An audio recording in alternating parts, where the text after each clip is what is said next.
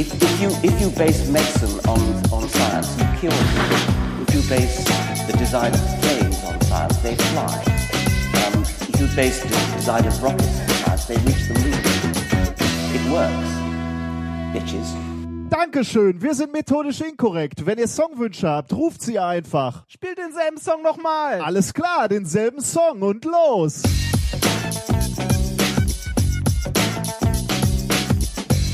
You, if you base medicine on, on science, you kill people. If you base the design of planes on science, they fly. Um, if you base the design of rockets on science, they reach the moon. It works. Bitches. Methodisch inkorrekt Folge 20 direkt aus der Moss Eisley Kantina der Wissenschaften. Mit mir heute wieder mein treuer Padawan Reinhard Remfort Möge die Macht mit euch sein. und ich bin der Gründer der Cantina Band Nicolas Wörl. Hallo. Hallo. Da sind wir wieder. Ich habe heute Deine richtige Band spielt ähnliche Musik, oder? und auch nur ein Song. das ist das Besondere. Das stimmt, ja. Wir könnten uns eigentlich äh, auch Cantina Cantina Band Band nennen. Mein Gott, ich habe äh, schon wieder Lust über Wissenschaft zu sprechen, muss ich wirklich äh, sagen. Also äh, es kommt mir wieder so vor, als hätten wir längere Zeit nicht gesendet. Mhm. Du hattest Angst, dass ich sag, ich habe Lust. Ja, irgendwie, ja, komm, mach. Ähm, So. Ich, ich versuche ja irgendwie bei der Sendungsplanung immer so ein bisschen drauf äh, auf zwei Stunden zu zielen, ne? Aber jetzt habe ich doch schon Wer, für, für die Vorbereitung, oder was? Nee, nee, nee. Äh, Also für die Sendung. Da, dass wir irgendwie so mit der, mit der Sendungsdauer auf zwei Stunden landen. Aber ich fürchte, ähm, wir haben wieder mehr diesmal. Ja, sehen, werden wir sehen, ne? Wir werden es sehen, ja. Kann ich auch kurz fassen. Und wie läuft's hier? Ach ja, läuft, ne?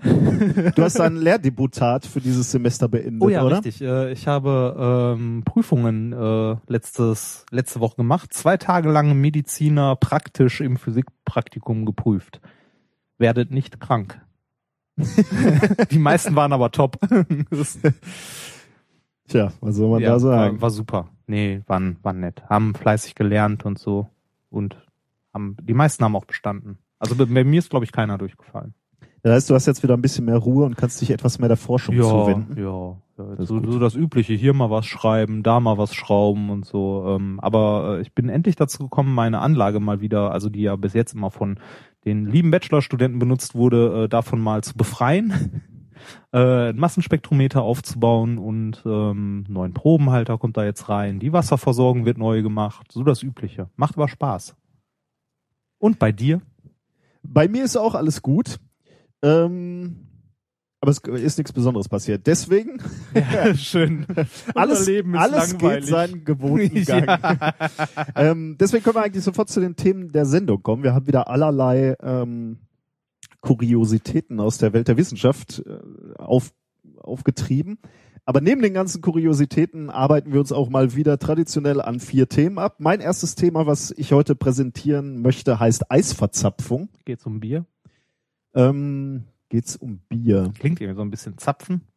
Ah, ja, da sieht man, Nicht, ähm, nicht okay. wie du so tickst. Ja, Ähm, wir werden sehen. okay. Ja, könnt ihr auch Eiszapfen. Okay. Ähm, mein erstes Thema heißt äh, Die Another Day. Die Another Day Ja. klingt schon wieder nach James Bond. Nee, ist es aber nicht. Ich bin Das wörtlich zu nehmen. Oh, oh. äh, mein drittes oder unser drittes Thema, mein zweites heißt Der Jungbrunnen ist ein Säurebad. Hm. Geht's um Batman und den Joker? Äh, nein, Ah, es geht um dich und mich. Also um uns alle eigentlich, also nicht Oh nur so. Gott. Und als äh, letztwissenschaftliches Thema, äh, es ist jugendfrei, die Muse entkorken. Da hatte ich gar nicht dran gedacht, Ja. vielleicht nicht jugendfrei sein könnte. Doch, ist es aber. Schade. So. Ja, genau. Ja. Ja, das ist schon bereits die erste Enttäuschung ist erreicht. Da kommt noch mehr.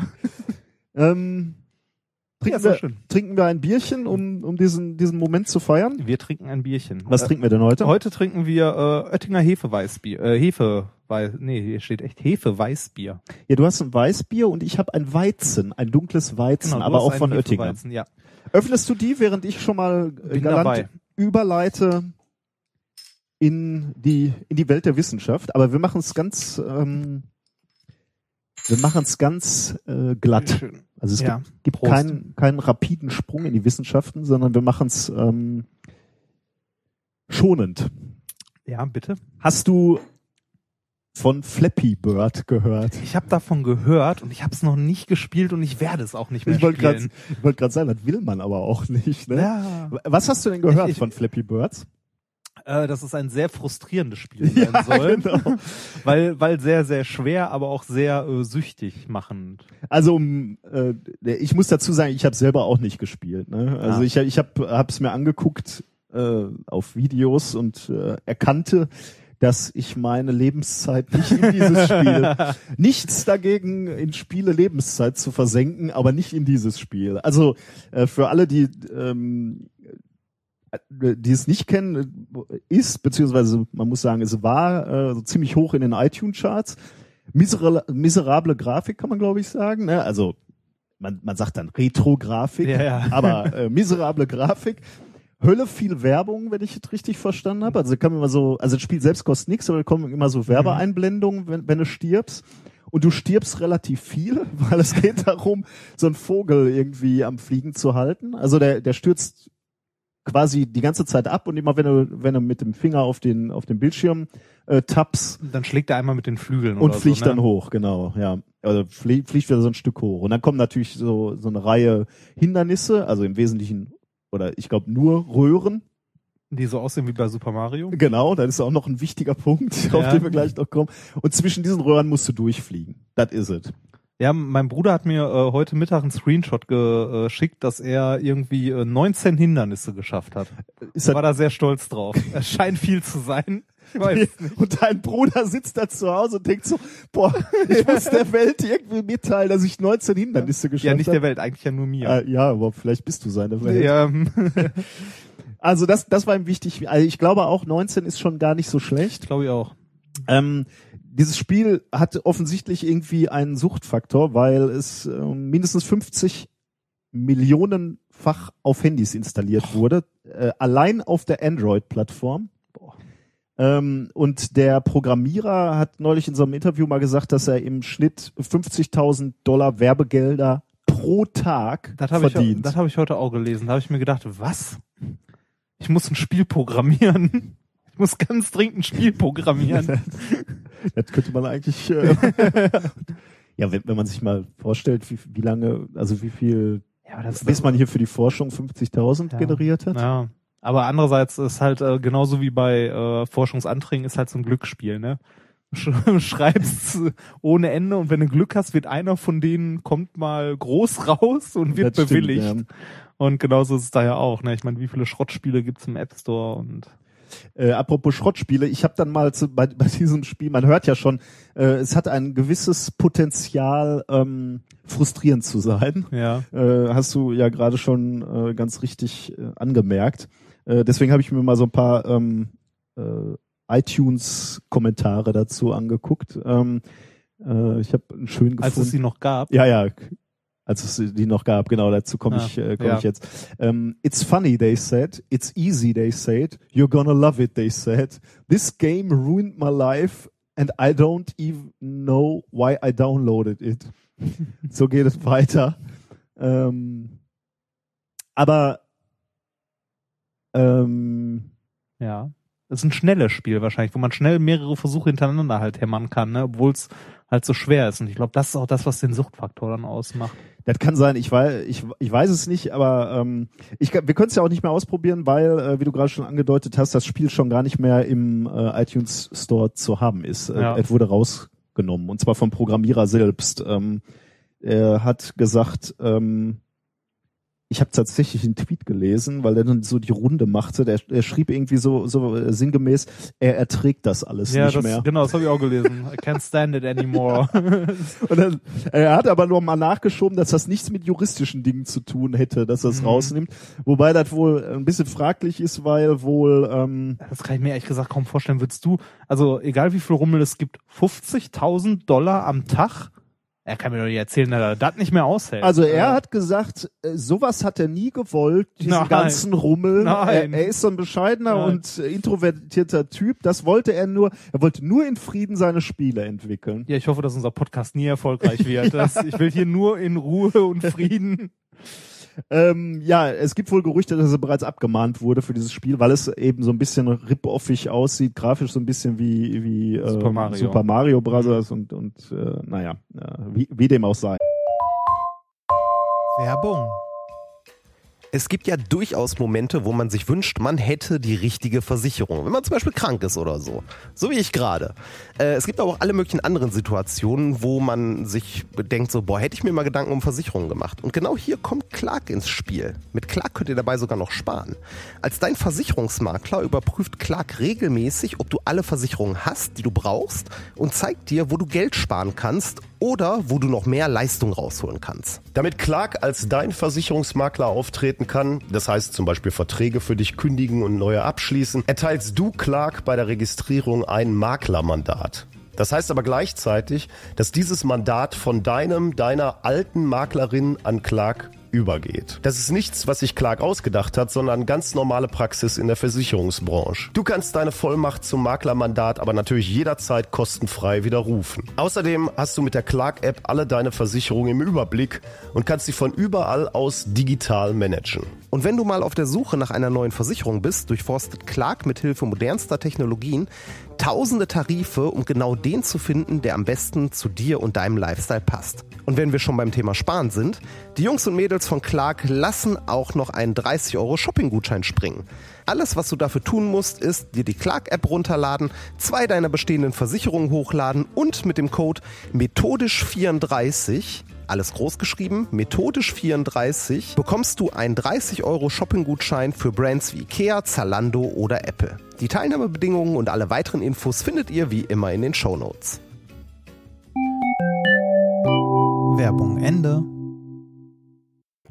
Darum geht's mir gar nicht.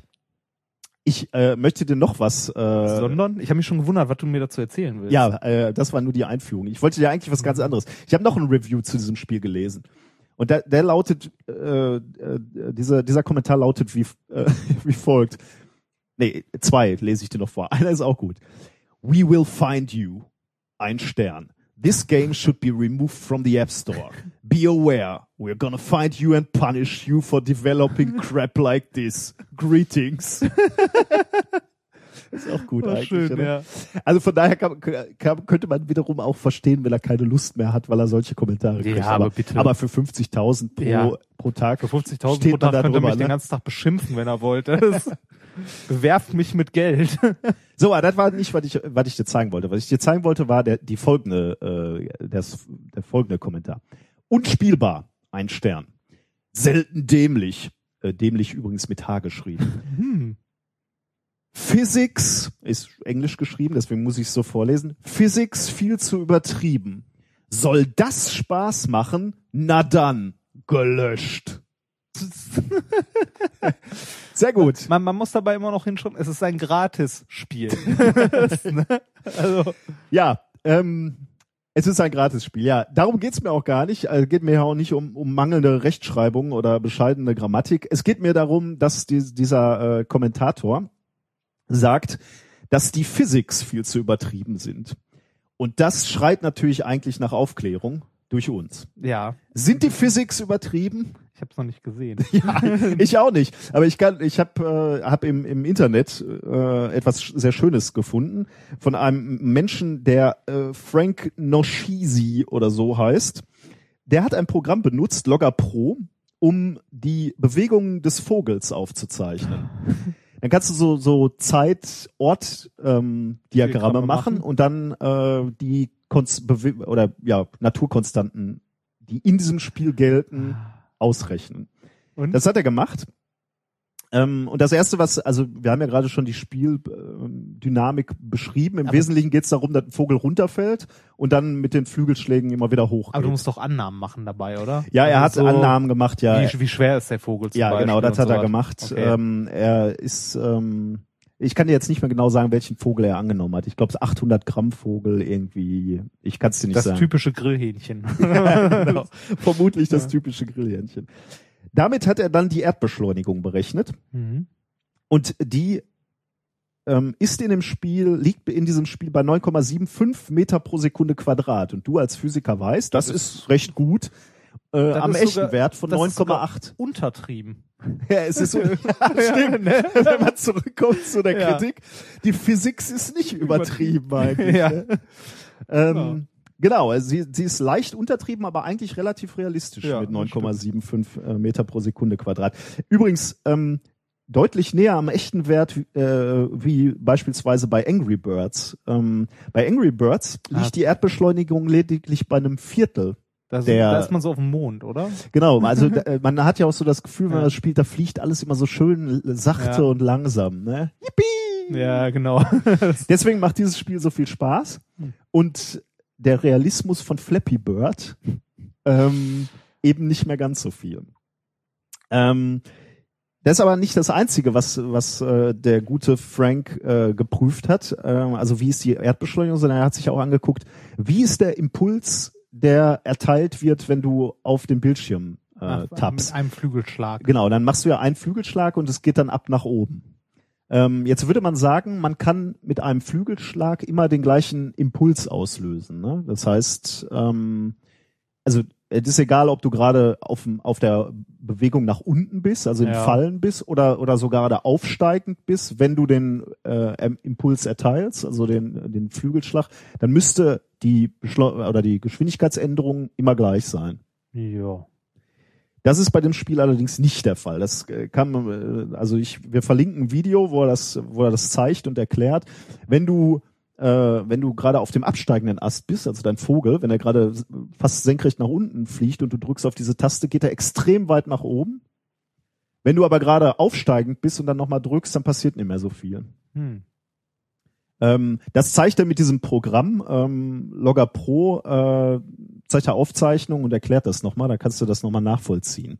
Ähm, aber ähm, das ist äh, ganz interessant mal zu sehen. Und erklärt eben, äh, dass die Physics zwar übertrieben sind, aber nicht gänzlich übertrieben sind. Zur Hälfte. Was ich aber äh, noch äh, zeigen oder äh, zeigen wollte und auch äh, werde in den Shownotes ist, ähm, wir haben, äh, ich habe dir hier mal eine äh, Webseite mitgebracht, wo diese Software äh, zu bekommen ist, womit du diese Videoanalyse von Bewegungen machen Ich wollte kannst. schon fragen, ob du von dem bezahlt wirst. Nee, aber das ist, was, Wie, was ich toll finde, Logger Pro hieß die, äh, oder? also hier auf der Webseite wird jetzt Tracker genannt. Ah. Ähm, in dem Artikel von dem Frank, wo hieß die Logger Pro. Ähm, hier hier scheint es jetzt Tracker zu heißen auf der Webseite. Mhm. Äh, die Webseite verlinken wir. Das ist nämlich ein, äh, ein Open Source Programm ähm, Oh, cool. für für die Videoanalyse von von Bewegung.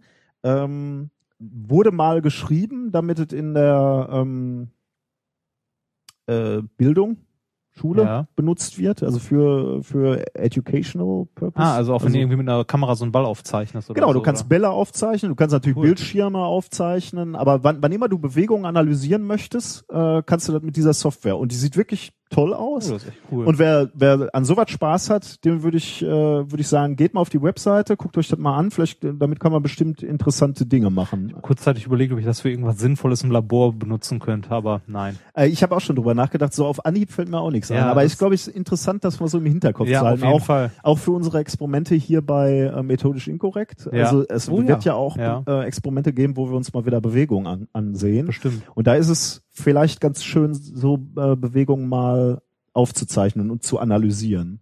Äh, also wenn ihr an sowas Spaß habt, ähm, schaut euch das mal an. Und wenn das zu, wenn das nicht euer Geschmack ist und ihr lieber Flappy Bird spielen wollt, ähm, dann gibt's auch da gute Nachrichten. Jetzt, wo Flappy Bird Oh. weg ist, ähm, Schießen die Klone aus dem Boden. schließen, schießen die Klone der Klone der Klone, so ein Klon-Inception Ah, äh, in die äh, in die in, in den iStore. gibt's da schon Favoriten, wer am nächsten an Flappy Bird dran Ja, ist? Flybirdie. Fly, oh, Flybirdie habe ich gesehen, Ja, ist einer der dreistesten Kopien. Äh, das könnt ihr jetzt spielen. Ist das so? ich habe es mir nicht angeguckt. Ah. Ich habe doch ich habe doch keine Zeit. Da, da, da, na, na. Obwohl aus, aus rein Recherchegründen. Ja, sollte könnte man mal, ne? Das äh, werde ich nachher auf dem Weg nach Hause mal machen.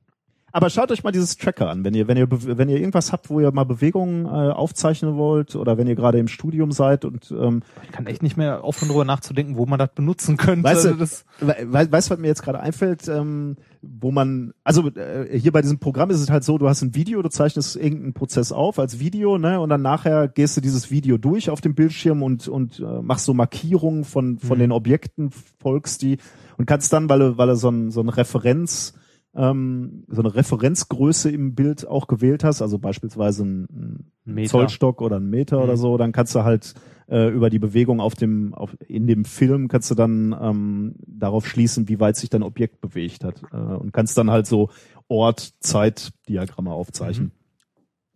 Ich sowas haben wir ja auch in unserem Studium gemacht, ne? Ja, äh, um, Praktikum. um Newton und Häufig, so ja. äh, äh, zu, zu lernen, um unseren Newton zu lernen. ja. Ich habe das noch mit ähm, mit hast du das schon digital gemacht? Ich habe das noch mit analogen Fotos gemacht. Wir hatten also so eine. Kamera, die langzeitbelichtet wurde in einem dunklen Raum und dann so ein Stroboskoplicht Habe ich auch, habe ich auch, ja. mit so stimmt. mit so Scheiben auf so mit so äh, Pucks auf so einem Luftkissen-Ding. Ne? Das war in meinem Physikstudium der allererste Versuch, den ich machen musste. Aber der war schön, Ja, der oder? war super. Ich konnte es zu der Zeit nur noch nicht schätzen. Da fand ich es einfach nur scheiße. Vor allem, weil dieses Luftkissen-Ding auch so unglaublich laut war. Dieses Gebläse die ganze Ja, Zeit. das stimmt, nee, ja. aber ich überlege gerade, ob wir das noch analog gemacht haben, wirklich mit einem Film oder mit einer Digitalkamera, wo du aber die Belichtungszeit einstellen konntest. ähm, ach so, nicht okay, mehr. ja, also wir haben noch echte Fotos gehabt. Uh. Aber da sind wir jetzt alle weiter. Ja. Guckt euch mal dieses Tracker an, dann könnt ihr damit. Ja. Wie viel Spielen. überweisen die nochmal? ja. ja, nett, interessant. Dann ähm, mache ich mal weiter. Unbedingt. Wir hatten ja letztes Mal äh, ein Thema äh, Facebook ist die Pest, dass sich äh, Facebook Freundschaften verhalten wie eine solche im Mittelalter. Also von äh, Person zu Person weiter verbreiten und so weiter. Und dass, genau wie die Pest, Facebook nach und nach aussterben wird. Haben ja zwei äh, Doktoranden aus Princeton festgestellt, als sie sich die, äh, die Google Trends angeguckt haben. Halt, äh, wie oft Facebook gesucht wird und so weiter und so weiter. Und ähm, dazu haben wir einen kleinen Hinweis bekommen von den äh, netten Mädels von äh, Conscience. Oder Con Conscience. Richtig. Ähm, und äh, zwar hat sich jetzt mal ein äh, Team von äh, Analysten beziehungsweise von, äh, ich weiß gar nicht mehr, wie die es geschrieben haben, Zahlenfresser oder so, äh, also von äh, Menschen von Facebook hingesetzt und zwar ähm, Mike Devlin, äh, Lada Adamik und Sean Taylor. Äh, Data, nee, Data Scientist bei Facebook jeweils. Ähm, und äh, die haben ähm, eine kleine Erwiderung geschrieben. Äh, findet man auch äh, bei äh, Debunking Princeton unter Äh, Facebook. Die, die beiden sind Data Scientists. Die drei sind Ja. Data Scientists bei Facebook. Ja. Das ist, auch- du wirst kaum eine Job Description finden, die die Leute blöder finden. Ne? Was denn? Ja, also wenn, wenn du sagst, also alle Leute haben eh schon Angst, dass Facebook zu viele von deinen Daten sammelt. Und Ja. dann hast du noch Leute, die da anstellst, die du gleich Data Analyst. Er arbeitet halt bei der NSA, Zweigstelle Facebook oder so. Naja, auf jeden Fall äh, haben die sich mal. Ähm, Wobei der, die wahrscheinlich, wenn die auf einer Party sind, äh, mehr Erfolg haben, wenn sie sagen, was die beruflich machen, als wir, Ja. wenn wir sagen, wir sind Physiker. ja, ja, viel tiefer geht auch nicht. Ne? Das, äh, okay, auf jeden Fall ähm, haben die ähm, eine Antwort mal formuliert auf diese Studie ähm, und äh, haben genau die gleichen, ähm, also nein, genau die gleichen Algorithmen verwendet, ist falsch, aber die haben halt eine kleine Erwiderung geschrieben, ähm, was man davon zu halten hat von so einer Studie, beziehungsweise ähm, das Ganze mal mit Princeton gemacht. Die sind hingegangen und haben sich als allererstes mal angeguckt, wie viel äh, Facebook-Likes, man kann ja so ein Gefällt mir-Button, ne? Also wie viel Facebook-Likes äh, Princeton ähm, im Gegensatz zu Harvard und Yale so in den letzten Jahren hatte und wie da so die Trends aussehen. Und während es bei Yale und äh, Harvard immer mehr geworden ist, ist Princeton da eindeutig auf dem absteigenden Ast. ähm, als zweites haben sie dann äh, was ähnliches äh, gemacht, wie ähm, die Leute halt in Princeton, diese beiden Doktoranden, die äh, halt die Google-Ergebnisse, die Suchergebnisse genommen haben. Und zwar haben die ähm, Google Scholar genommen, also diese Paper-Suchmaschine sozusagen, und haben mal nach Artikeln äh, mit der Suchanfrage halt Princeton gesucht und äh, haben da gesehen, dass äh, Artikel mit dem Begriff Princeton ähm, seit 2009 drastisch gefallen sind. Oh. Also wohl auch die Anzahl der Paper von Princeton seit 2009 drastisch gefallen sind. Ähm, dann haben sie weitergeguckt, würden ja sagen, ja okay, prinzipiell ist das ja nicht schlimm, weil Princeton ist ja eine Anstalt, die lehren soll und so weiter. Allerdings gibt es eine Korrelation zwischen dem Suchindex, also wie hoch der ist, ähm, und äh, also die Beliebtheit in der Suche und den Neuanmeldungen von Studenten in Ah. den, und das ist in den letzten Jahren ebenfalls stark gefallen. Ja, das gut, das kann man sich auch vorstellen. Ne? Also jemand, der sich eine Universität aussucht, wird die Natürlich. erstmal googeln und wird auch gucken, welche, welche Angebote die Universität hat. Das heißt, wenn du, wenn du weniger gegoogelt wirst, ja, wird deine Popularität in gewisser Weise sinken. Vermutlich. Genau, oder gefallen sein schon. Das ist ein Indikator dafür. Ja. Ja. Ja, genau, Indikator. Ne? Ich muss ja vermutlich nicht zwingend sein, könnte ja auch sein, dass die Leute dich gar nicht erst googeln, sondern direkt deine Seite anfahren, aber Ja. aber das okay. äh, ja. Man weiß es nicht, ne? aber es ist halt äh, genau das, was er Ja. halt, also was die Leute Ja, hier schön. auch äh, deutlich machen wollen. Das ist halt fragwürdig, haben wir ja letztes Mal auch schon grob gesagt, fragwürdig, wie viel Aussagekraft in so Suchanfragen Ja. steckt. Ne? Ähm, die haben dann genau wie die beiden äh, Jungs aus Princeton ähm, sich hinreißen lassen und haben mal äh, Vorhersagen aus diesen Trends abgeleitet. und also eine Prognose gemacht, weil es die Uni nicht mehr gibt. Ja. ja. Und zwar haben sie gesagt, wenn das so weitergeht, gibt's hat äh, Princeton 2018 nur noch die Hälfte der aktuellen Anmeldungen. Und, also ähnliche Zeiträume, ne? Und äh, 2021 gar keine mehr. Wann? 2000 wann? 21? 21 gar keine Neuanmeldung mehr. Und äh, während, äh, also die, die, das Ganze ist schon so ein bisschen zotig geschrieben und auch ein bisschen lustig, aber auch ein Stück weit ernsthaft. Ne? Und äh, die betonen halt, äh, während die diese Vorhersagen machen, die ganze Zeit, wie hochwissenschaftlich diese Methode doch ist, halt äh, halt diese Parameter zu nehmen und dann äh, direkt äh, auf sowas ähm, zu schließen. Die steigern das Ganze dann sogar noch weiter. Die haben sich dann nämlich gedacht, okay, wenn es mit Princeton schon zu Ende geht, ne, also auch, ähm, wie sieht's mit dem Rest der Welt aus? Und dann haben sie gesehen, äh, schlecht sieht's auch äh, aus für den Suchbegriff ähm, Air. Er, äh, wie in Luft? Genau, Luft. Wird nicht Und- mehr so, ist nicht mehr so gefragt. nee, ist nicht mehr, wird nicht mehr so häufig gesucht. Und ähm, dann schreiben die noch, dass schon ein gewisser Herr Jay Sparks in einer Studie 2008 gezeigt hat, dass der Mangel an Luft äh, schlechte Auswirkungen für die Menschheit hätte. Und dementsprechend sieht's halt für die ganze Menschheit äh, relativ mies aus. Ne? Hm, Okay. Ja. Finde ich schon ganz nett. Also die überspitzen das Ganze maßlos. Äh, Aber mit den, wie gesagt, so grob mit den gleichen ähm, Vorgehensweisen. Aber schön, ne? ist, ist in gewisser Weise, ich sage ja nicht häufig und nicht gerne was Positives über Facebook, aber ähm, das- das ist schon gew äh, gewisserweise ein souveräner Umgang mit. Ja, finde ich auch super. Äh, die schreiben dann ganz zum Schluss äh, noch äh, PS, we don't really think Princeton or the world's air supply is going anywhere soon. we love Princeton and air. uh, as da uh, data scientists, we want to give a fun reminder that not all research is created equal. And some methods of analysis lead to pretty crazy conclusions. Ja, da haben sie natürlich recht und äh, das haben wir auch ein paar Mal bei uns hier angesprochen, äh, dass man immer vorsichtig sein muss, wie man Daten auswertet. Ja, genau. Und äh, worauf die hier noch äh, richtig, also noch hinweisen und ähm, was auch äh, ein ganz wichtiger Punkt ist, den man nicht vergessen darf und den die Leute, also mit dieser Princeton-Studie zumindest ähm, ja vergessen haben nicht, aber äh, sich vielleicht ein bisschen mehr ähm, beherzigen sollten oder das Ganze nochmal hinterfragen, äh, dass äh, Korrelation äh, keine Kaula Kausalität Ja, ja, äh, ja. impliziert. Ähm, da gibt's nämlich auch noch ein schönes äh, Beispiel von äh, Bobby Henderson. Sagt der Name was? Nee. Das ist der Gründer der äh, Church of the Flying Spaghetti Monster. Ah, okay. äh, ein Physiker übrigens. Ähm, der hat nämlich auch eine Korrelation gefunden, äh, die ähm, halt in der Church of the Flying Spaghetti Monster fest verankert ist.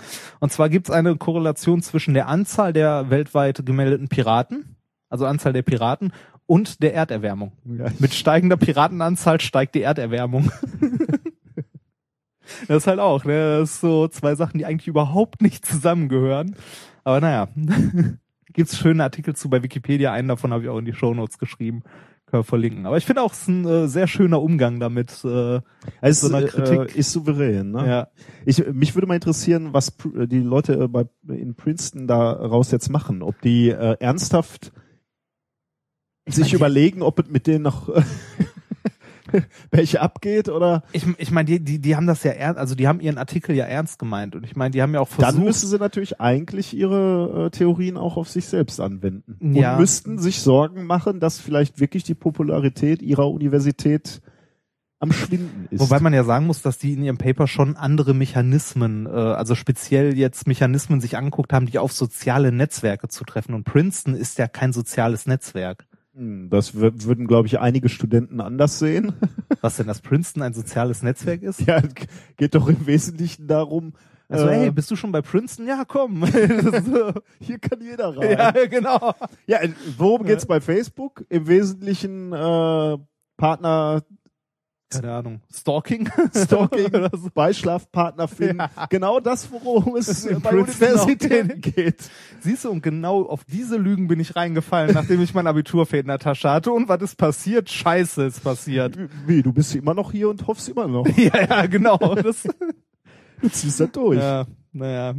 Ja, äh, so viel zu dieser äh, diese kleine Antwort auf äh, Facebook ist die Pest. Ja, sehr schön. Vielen Dank nochmal an die Mädels von äh, Conscience. Oder Conscience. Ähm, da können wir eigentlich neue Themen in Angriff nehmen, Ja, oder? ne? Äh, ja, fang mal an. Du hast doch hier äh, das mit dem Zapfen. Das ist das, was dir in Erinnerung geblieben Ja. ist. Ne? Das Thema heißt Eisverzapfung. Mhm. Hat aber nichts mit Zapfen zu tun. Es hat, wie du gerade schon angedeutet hast oder vermutet hast, auch etwas mit Eiszapfen zu tun.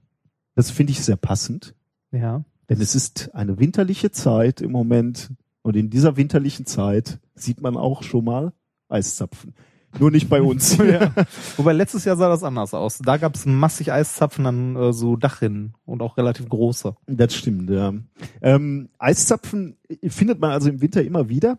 Äh, was erstaunlich ist, ist, dass die Entstehung beziehungsweise die Entstehungsmechanismen noch nicht in Gänze verstanden sind. Echt nicht? Äh, Erkläre ich dir gleich, Hm. was verstanden ist und was nicht. Also grundsätzlich kann man sich schon vorstellen, dass Eiszapfen wachsen, aber ähm, es gibt Phänomene an Eiszapfen, die noch nicht erklärt sind und deswegen gibt es auch Wissenschaftler, die daran schon relativ lange arbeiten. Unter anderem zum Beispiel Stephen W. Morris, der ist äh, Physiker an der Universität von Toronto. Mhm. Der arbeitet bereits seit 2007 an Eiszapfen. Aha. Wie was heißt ja? Okay. Du sagst das so um. Ich, ja, ich, ich habe dabei immer so in meinem Hinterkopf, aha, Funding. Wo wer zur Hölle? Ich weiß nicht. Ja, wo- wobei in Toronto ist das vielleicht noch eine, also da werden noch Leute von Eiszapfen erschlagen Stimmt, und ja, so. da- ne? Das- Das ist von nationalem Ja. Interesse zu verstehen, wann, Ja. wann, äh, wie, wie die Dinger wachsen und äh, wie sie äh, versagen. Wenn du das nächste Mal einen Eiszapfen siehst und auch ihr draußen im vor dem vor den äh, in freier Wildbahn oder. ihr, ja ja natürlich. Ich wollte gerade sagen vor den Rundfunkempfängern, aber ihr, ihr sitzt nicht zum Glück nicht vor dem Rundfunk. Also ihr äh, da draußen im, im Podcastland. Ähm, wenn ihr nächstes Mal Eiszapfen seht, schaut euch die bitte mal an. Ihr werdet nämlich äh, etwas sehr Charakteristisches finden an Eiszapfen, was mir ehrlich gesagt so in, in der ähm, in, also so spezifisch selber noch nicht aufgefallen ist. Eiszapfen sind nie, oder ich sollte sagen, weil da kommen wir gleich noch drauf, fast nie ganz glatt, sondern die haben immer so Wellen. Ja, das habe ich auch schon mal gesehen. Also wenn du, ja, wenn du von unten, von der Spitze nach oben zum, zum Eiszapfstamm ja. äh, gehst, dann siehst du das, dass du so, äh, dass, dass da so, so ein bisschen so Wellen sind. treppenförmig fast. Genau. Nur abgerundet. Ja, genau, Wellen eben. Ja. Treppen, treppenförmig abgerundete Abgerundete Wellen, genau.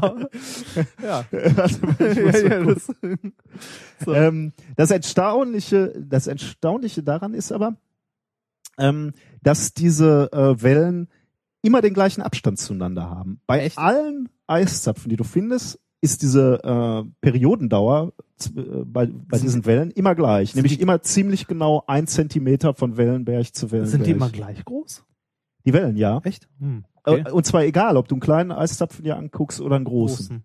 Ein Zentimeter? Ein Zentimeter. Egal etwa. in welcher Region der Welt, also egal Ja. wie, wie warm, kalt es drumherum ist und so. Ähm, Im Moment Und wo- muss ich, auf Basis dieser Studie muss ich noch sagen, ja. Und in welchem Winkel die Sonne drauf scheint? Aber gen genau, da, also da sprichst du schon, da würde man so hin. Ja, ja, ja, genau. So, so äh, wie, wie schnell ist der entstanden? Ne? Wie Nord- schnell ist das Wachstum? Ja, ich würde vor Ähm, allem so, so Rahmenbedingungen, so Nord-Süd-Halbkugel und äh, weiß ich nicht, ist es da äh, drumherum hohe Luftfeuchtigkeit, niedrige, warm, nein, Ja, warm nicht, schön, aber ja. kalt oder arschkalt.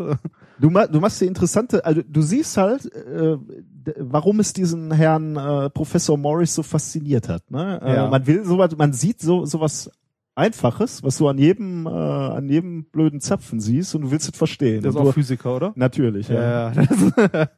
So Ähm, Scheiß kann sich auch nur so einer aufhängen. Es, es gibt Arbeiten äh, von Theoretikern, die versucht haben, äh, diesem Geheimnis auf, auf den Grund zu äh, gehen und Mhm. ähm, die haben, haben Erklärungsversuche gestartet äh, über, oben, über Oberflächenspannung zwischen dem dünnen Wasserfilm an der, an der Oberfläche von diesem ähm, äh, Eiszapfen äh, und der Oberfläche der umgebenden Luft. Die konnten aber alle im, im Experiment von, von diesem Herrn Morris nicht bestätigt werden. Aber er hat etwas gefunden, äh, was ein Grund zu sein scheint. Und der Grund scheint Salz zu sein, Verunreinigungen im Wasser. Ja, Aha. das hat er veröffentlicht und zwar im New Journal of Physics, Oktober 2013, Open Access übrigens, äh, mit dem schönen Titel On the Origin and Evolution of Icicle Ripples. Ähm, Warte mal, Salz? Wie soll denn Salz da hinkommen? Ja, so ich- jetzt vom Regen oder Schnee oder so? Mhm. Ist Schnee salzig?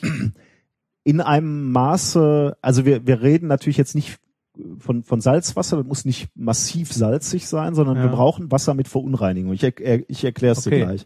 Ähm, zu, zunächst einmal ähm, müssen wir uns angucken, wie entstehen überhaupt Eiszapfen, aber das hast du im Grunde genommen gerade schon kurz angerissen. Wir haben Eis oder Schnee, der äh, welches äh, auf einer Warmfläche schmilzt, also entweder weil es direktes Sonnenlicht gibt oder weil, weil der Schnee auf wa einem warmen Dach liegt. Und dieses Wasser läuft dann runter von einer, von einem Dach zum Beispiel und friert dann wieder, wenn es in kältere Bereiche kommt. Also fließt dann halt so Mhm. runter den Dach, äh, äh, das Dach runter und, und friert dann dort wieder. Ähm, da siehst du schon, und das hast du gerade schon gesagt, äh, die, die Bedingungen, wo sowas entsteht, die sind, das ist ein kleines Fenster eigentlich. Ne? Muss warm genug sein, dass, dass das Wasser oder dass das Eis schmilzt oder das Schnee schmilzt. Darf aber auch nicht warm genug äh, oder nicht zu warm sein, sonst friert das Wasser ja nicht mehr. Mhm. Also da hast du schon mal so ein, so ein, so ein ziemlich enges Fenster, wo diese, äh, diese Eiszapfen überhaupt nur entstehen. Äh, Morris, Professor Morris hat jetzt Eiszapfen von Garagen tatsächlich abgenommen, geschmolzen und sich erstmal chemisch angeguckt, was er da drin findet. Und er hat eben Calcium gefunden ähm, und, und andere Verunreinigungen. Ähm, weniger als beispielsweise äh, im Leitungswasser. Also um auf deine Frage zurückzukommen, wie salzig muss denn so ein Wasser sein, um Mhm. dann wirklich Eiszapfen zu bilden? Weniger als im Leitungswasser, aber immer noch genug, um Eiszapfen zu bilden. Ähm, er hat dann nämlich ähm, ein Experiment gemacht. wollte gerade sagen, hat das ausprobiert? Natürlich. Morris und seine Kollegen haben einen Eisschrank gebaut. Äh, in dem Eisschrank hängt in der Mitte so ein Holzpin, sagen wir mal. Und über den kann er Wasser rollen lassen oder fließen lassen. Ähm, in seinem speziellen Aufbau rotiert der Holzpin jetzt noch die ganze Zeit und damit der, der entstehende Eiszapfen, damit die Bedingungen immer äh, ähm, symmetrisch sind quasi, Mhm. äh, damit, damit nicht irgendwo ähm, ungleiche Bedingungen entstehen quasi. Ähm, er kann dann kontrollieren die Wasserzusammensetzung, die Temperatur, äh, den Wind über Ventilatoren. Hm. Und so wächst er äh, in acht Stunden etwa 50 Zentimeter lange Eiszapfen. Also Hm. abends schaltet er das Ding immer an und dann wächst da wieder so ein Ding. Und was jetzt Spannendes passiert, ich zeige dir hier mal ein Video. Ähm, Ah, da muss ich mal kurz umsetzen. und Ja. äh, dieses Video äh, das ist ein Blick in den Eisschrank. verlinken wir. Ist ein Blick in den Eisschrank. Du siehst hier oben den Holzpin. Das hier ist quasi der Eisschrank und hier wächst langsam äh, der Eiszapfen. Ähm, das ist ein, äh, äh, das ist jetzt mit Wasser, welches ähm, keine Verunreinigung hat, also destilliertes Wasser, sehr Mhm. sauberes Wasser. Da siehst du natürlich auch eine gewisse Struktur an der Oberfläche, aber du Ja. siehst nicht so ein, so ein regelmäßiges Wellenmuster.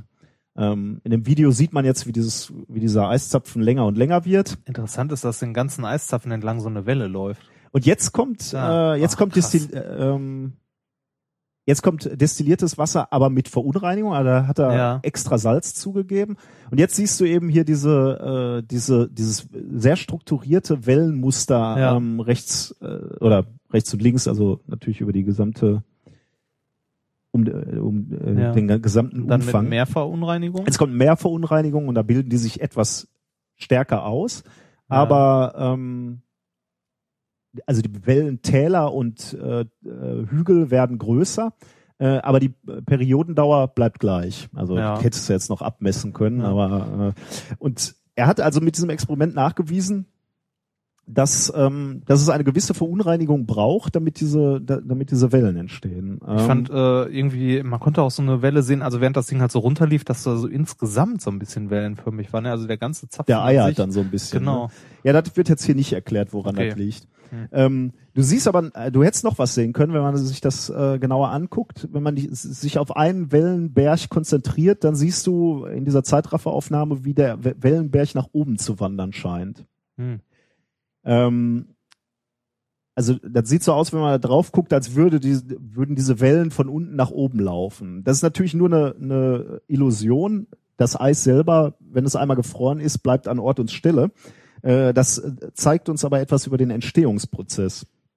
Ähm, der Herr Morris hat sich da etwas inspirieren lassen von äh, einem Wissenschaftler, der sich mit Stalaktiten ähm, beschäftigt hat, Raymond Goldstein. Da wollte ich gerade zu kommen. Äh, sieht man die Dinger dabei auch? ja, Ah. Der, der, die, der, der Wachstumsprozess ist völlig anders, Ja. denn hier gefriert Eis bei unseren Ja. Eiszapfen und bei Stalaktiten, beziehungsweise, ja, bleiben wir erstmal bei Stalaktiten, ähm, hast du Kalkablagerung. Genau. Das also ist halt völlig, so, Verunreinigungen, die vom Wasser mitgerissen werden und dann irgendwo hängen bleiben. ja, völlig anderer Prozess, Ja. aber du siehst auch die Wellen und die Wellen haben auch ein Zentimeter Periodenabstand. Das, also wenn das mal kein Beweis für Gott. äh, für Gott, Oder? also ja, für die Kreationisten, das ist so das Designt, das Ja. Intelligent Design ist das. Und wir sind drauf gekommen hier Ja. mit, mit den genau äh, ein Zentimeter. Ja, nicht genau, aber ähm, ähnlich wie hier. Also hier beim Eiszapfen ist es ja auch nicht genau ein, Ja. Zap, äh, ein Zentimeter, aber äh, nah dran. Ähm, jetzt, also okay, bei, bei Stalaktiten hast du diese Kalkablagerung und hier hast du diese Eisentstehung. Und wir haben gerade schon gesagt, wir sehen diese We Wellen quasi, sie scheinen nach oben zu wandern. Das sagt dir etwas über den Wachstumsprozess. Es ist nämlich so, das Wasser läuft von oben runter Mhm. Bleiben wir mal beim Stalaktit, Wasser mit Kalk. Der Wassertropfen, der jetzt runterläuft, fließt natürlich, wenn er senkrecht fließt, schneller. Und dann Mhm. kommt so ein Wellenberg. Ähm, dann muss er dieser, dieser Krümmung der Welle folgen und wird erstmal abgebremst von der Mhm. Welle. Und da, wo er abgebremst wird, bleibt er natürlich länger. Und da verliert er quasi das Kalk. Mhm. Und deswegen lagert sich da bevorzugt das Kalk ab. Das heißt, deswegen wandert äh, die, die Welle quasi immer weiter nach oben. Mhm. Mhm. Äh, das gleiche gilt dann auch für Eis. Äh, das Eis fließt dort langsamer, da wo so ein Wel Wellenberg kommt und deswegen friert es da etwas äh, wahrscheinlicher, sagen wir mal. Mhm. Ähm, jetzt ist, bleibt immer noch die Frage, warum gilt das nicht auch für sehr reines Wasser, sondern warum gilt das vor allem für Genau. ähm, Warum Salz? Wofür braucht man das? Da gibt's eine Theorie vom Herrn Professor Morris. Äh, das ist allerdings eine Theorie, das ist noch nicht äh, bestätigt. Er spekuliert, dass ähm, das Salz die Wirkung hat, dass sich ähm, etwas bildet in der Flüssigkeit, was er Spongy Ice nennt. Also das nennt nicht er nur so, das, diesen Begriff gibt es. Spongy, also sowas wie schwammartiges Eis. Äh, und das bildet sich zwischen der Flüssigkeit und dem Eis. Und diese schwammartige Struktur macht ähm, die Oberfläche des Eiszapfens rau, mikroskopisch rau. Und dann kann sich in dieser schwammartigen Struktur ähm, eben das Wasser etwas länger aufhalten und friert wahrscheinlicher dort. Hat er eine Theorie, warum das dieses Spongy Eis bildet, wenn Wasser, äh, wenn Salz drin ist? Nee, ehrlich gesagt, äh, oder zumindest habe ich, äh, konnte ich aus diesem Paper, was ich gelesen habe, das nicht entnehmen. Also man kann sich natürlich vorstellen, von, vom Winter hier, auch in Deutschland, wenn du Salz streust, Ja. was du nicht darfst, dann ändert sich natürlich schon so die Struktur von Schneematsch. Also Das Faszinierende ist ja auch, man darf nirgendwo Salz streuen, aber überall ist es ausverkauft. Faszinierend, oder? ja. Ähm, Was die Leute mit dem Salz alles machen. Also ich frage, frage mich jedes Jahr. Also äh, von daher kann man sich schon Ja. vorstellen, dass Salz oder Verunreinigung im, äh, im Wasser, im Schnee, ähm, die innere Struktur, also dieses, dieses Schwammartige äh, beeinflussen ähm, und äh, deswegen dann auch den Wachstumsprozess mh, etwas ähm, steuern oder Mhm. ähm, beeinflussen. Und das ist ja genau das, was du hier in dem Video gesehen hast. Ähm, keine Verunreinigung, praktisch keine Wellen, also zumindest keine periodischen. Bisschen Verunreinigung siehst du die Wellen, aber sie sind klein. Ähm, mehr Verunreinigung, grö noch größere Wellen, noch höhere Berge, ähm, weil vermutlich diese, diese schwammartige Eisstruktur äh, mehr zum Tragen kommt. Hm. Ja, ich bin, äh, ich fand, äh, der, der Wissenschaftler, dieser Professor Morris, sagt dann, ähm, ist schon interessant, so was Einfaches wie ein Eiszapfen zu sehen und dann äh, festzustellen, wie komplex ähm, Ja, also dann das Phänomen darum auch ist. Also wenn ihr nächste Mal am Eiszapfen vorbeikommt, guckt euch mal diese Strukturen an. Ein Zentimeter Wellenabstand. Was ist das, wenn äh, Wasser irgendwo drauf tropft? Also wo wir jetzt bei den Stalaktiten ja vorhin war, was mit Stalagniten und dann Eiszapfen, die von unten nach oben wachsen, sieht man da auch sowas? Tja. Würde eigentlich nichts gegen sprechen, ne? Wenn, äh, Ich meine, Wasser wenn er, fließt dann halt in die andere Richtung, von der Ja. Spitze nach unten, ne? habe ich da jetzt nichts dran gelesen, Hm. ist mal eine Hausaufgabe für uns. Wir gucken mal, falls wir dann doch noch mal Eiszapfen dieses Jahr hier sehen, schauen wir mal. Genau, setzen wir uns mit einer Kamera daneben und warten. Ja gut, muss ja nicht warten. Du kannst ja auch eine, kannst ja auch gucken, ob er einmal. Der Natur auf die Sprünge helfen. Ja, das war mein Ja, erstes äh, Thema, die Eisverzapfung. Schön. Werden wir dieses Jahr wahrscheinlich, äh, hoffe ich zumindest, nichts mehr von haben, aber für nächstes Jahr bin ich jetzt vorbereitet. Wenn ich Eiszapfen sehe. Dann jubilierst du, weil Ja. du was über Physik lernen Genau. kannst. Und wieder klugscheißern kann, wenn ich mit ihm am Spazieren bin. Guck mal hier, siehst du übrigens die Wellen, das kommt von. äh, okay. Genau. Ja, schön. Äh, kommen wir zum äh, vom ähm, von den Eiszapfen äh, zu den großen Dingen. mein Gott. äh, Die Another Day. Ähm, es geht um einen guten alten Bekannten. Hast du es gelesen? Nein. Der Olle Jupp. Der Olle Jupp? Ja, Kepler. Das, das, das Weltraumteleskop Kepler? Ja, ja, richtig. Es gibt Ja. mal wieder was von ihm zu hören. Ja. Du hast es doch neulich schon berichtet, das wurde abgeschaltet. Äh, ja, und den, dann haben sie ja äh, gefragt nach alternativen Verwendungsmethoden, weil abge also äh, nochmal kurz zur Geschichte, das Ding hat ja äh, vier ähm, so Steuerräder, die halt äh, vier Drehmomente erzeugen können oder Drehimpulse und das Ding dadurch halt gerade halten, um irgendwo hinzugucken. Ne? Äh, von den vieren braucht man eigentlich nur drei, eins ist als Ersatz mit dabei. Ähm, weil du ja immer mit drei Impulsen quasi im Raum so eine Richtung festlegen kannst, Ja. wenn du möchtest. Ähm, das Problem war ja jetzt, nachdem äh, das erste kaputt gegangen ist, ähm, und das Ersatzrad dann eingesprungen ist, ist irgendwann auch das Ersatzrad kaputt gegangen und es hatte nur noch zwei Steuerräder und äh, die NASA hat dann halt nachgefragt, äh, also ausgeschrieben, ähm, halt Projekte, die man damit noch machen könnte, äh, wer Ideen hat und äh, die haben Vorschläge gesammelt. Hm. Und äh, tatsächlich wurde einer dieser Vorschläge dann umgesetzt. Hatte ich nicht vorgeschlagen, man könnte spannen? Spannend. Also im Sinne von äh, nackte Menschen am Strand beobachten damit? Ähm, der, der wurde nicht angenommen, vermutlich, ne? Äh, nein, ich glaube nicht. Nein, der, der ist es nicht. Das Projekt, was angenommen wurde, heißt K2. K2, der Berg? Es, es hieß einfach nur K2, das habe ich gestern Ah, okay. zumindest irgendwo gelesen. Ähm, die Idee, die jetzt äh, umgesetzt wurde, finde ich faszinierend. Ähm, die äh, Jungs von der NASA haben ja immer so einen leichten Hang äh, dazu, auch komplett behämmerte Ideen auszuprobieren. Oder sagen wir so, in äh, ähm, wenn die Lage nur verzweifelt genug ist, auch äh, abwegige Sachen auszuprobieren. Okay. Oder generell halt, ähm, äh, wobei so abwegig ist das ja gar nicht. Ich finde es nur geil, dass überhaupt irgendjemand auf die Idee gekommen ist. Und zwar, ähm, also dein Vorschlag wäre gewesen, Leute beobachten. Ja. Es wird aber relativ schwer, wenn man das Ding nicht mehr ordentlich ausrichten kann. Ja, du kannst dir nicht mehr aussuchen, wen du beobachtest, aber du kannst zumindest. Ja, du musst ja, ja okay, das Wäre doch was für die NSA gewesen stimmt. eigentlich, oder? ja. Da, da willst du ja eh nicht gezielt jemanden, du willst eh alle beobachten. Wahrscheinlich guckt das Ding eh in zwei Richtungen. Also das kann so über die Erde eiern Ja. und du beobachtest einfach jeden. Ja, nee.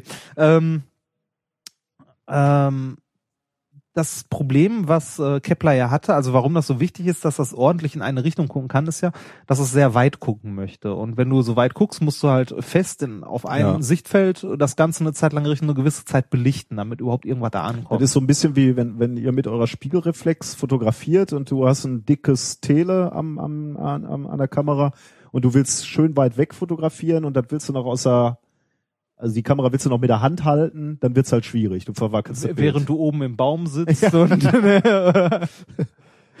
ja, ja, wir, wir die, unsere Hörer haben bestimmt alle eine Spiegelreflex zu Hause rumliegen mit einem großen Teleobjektiv und äh, Meinst du, war kein- kost, kostet ja nix, ne?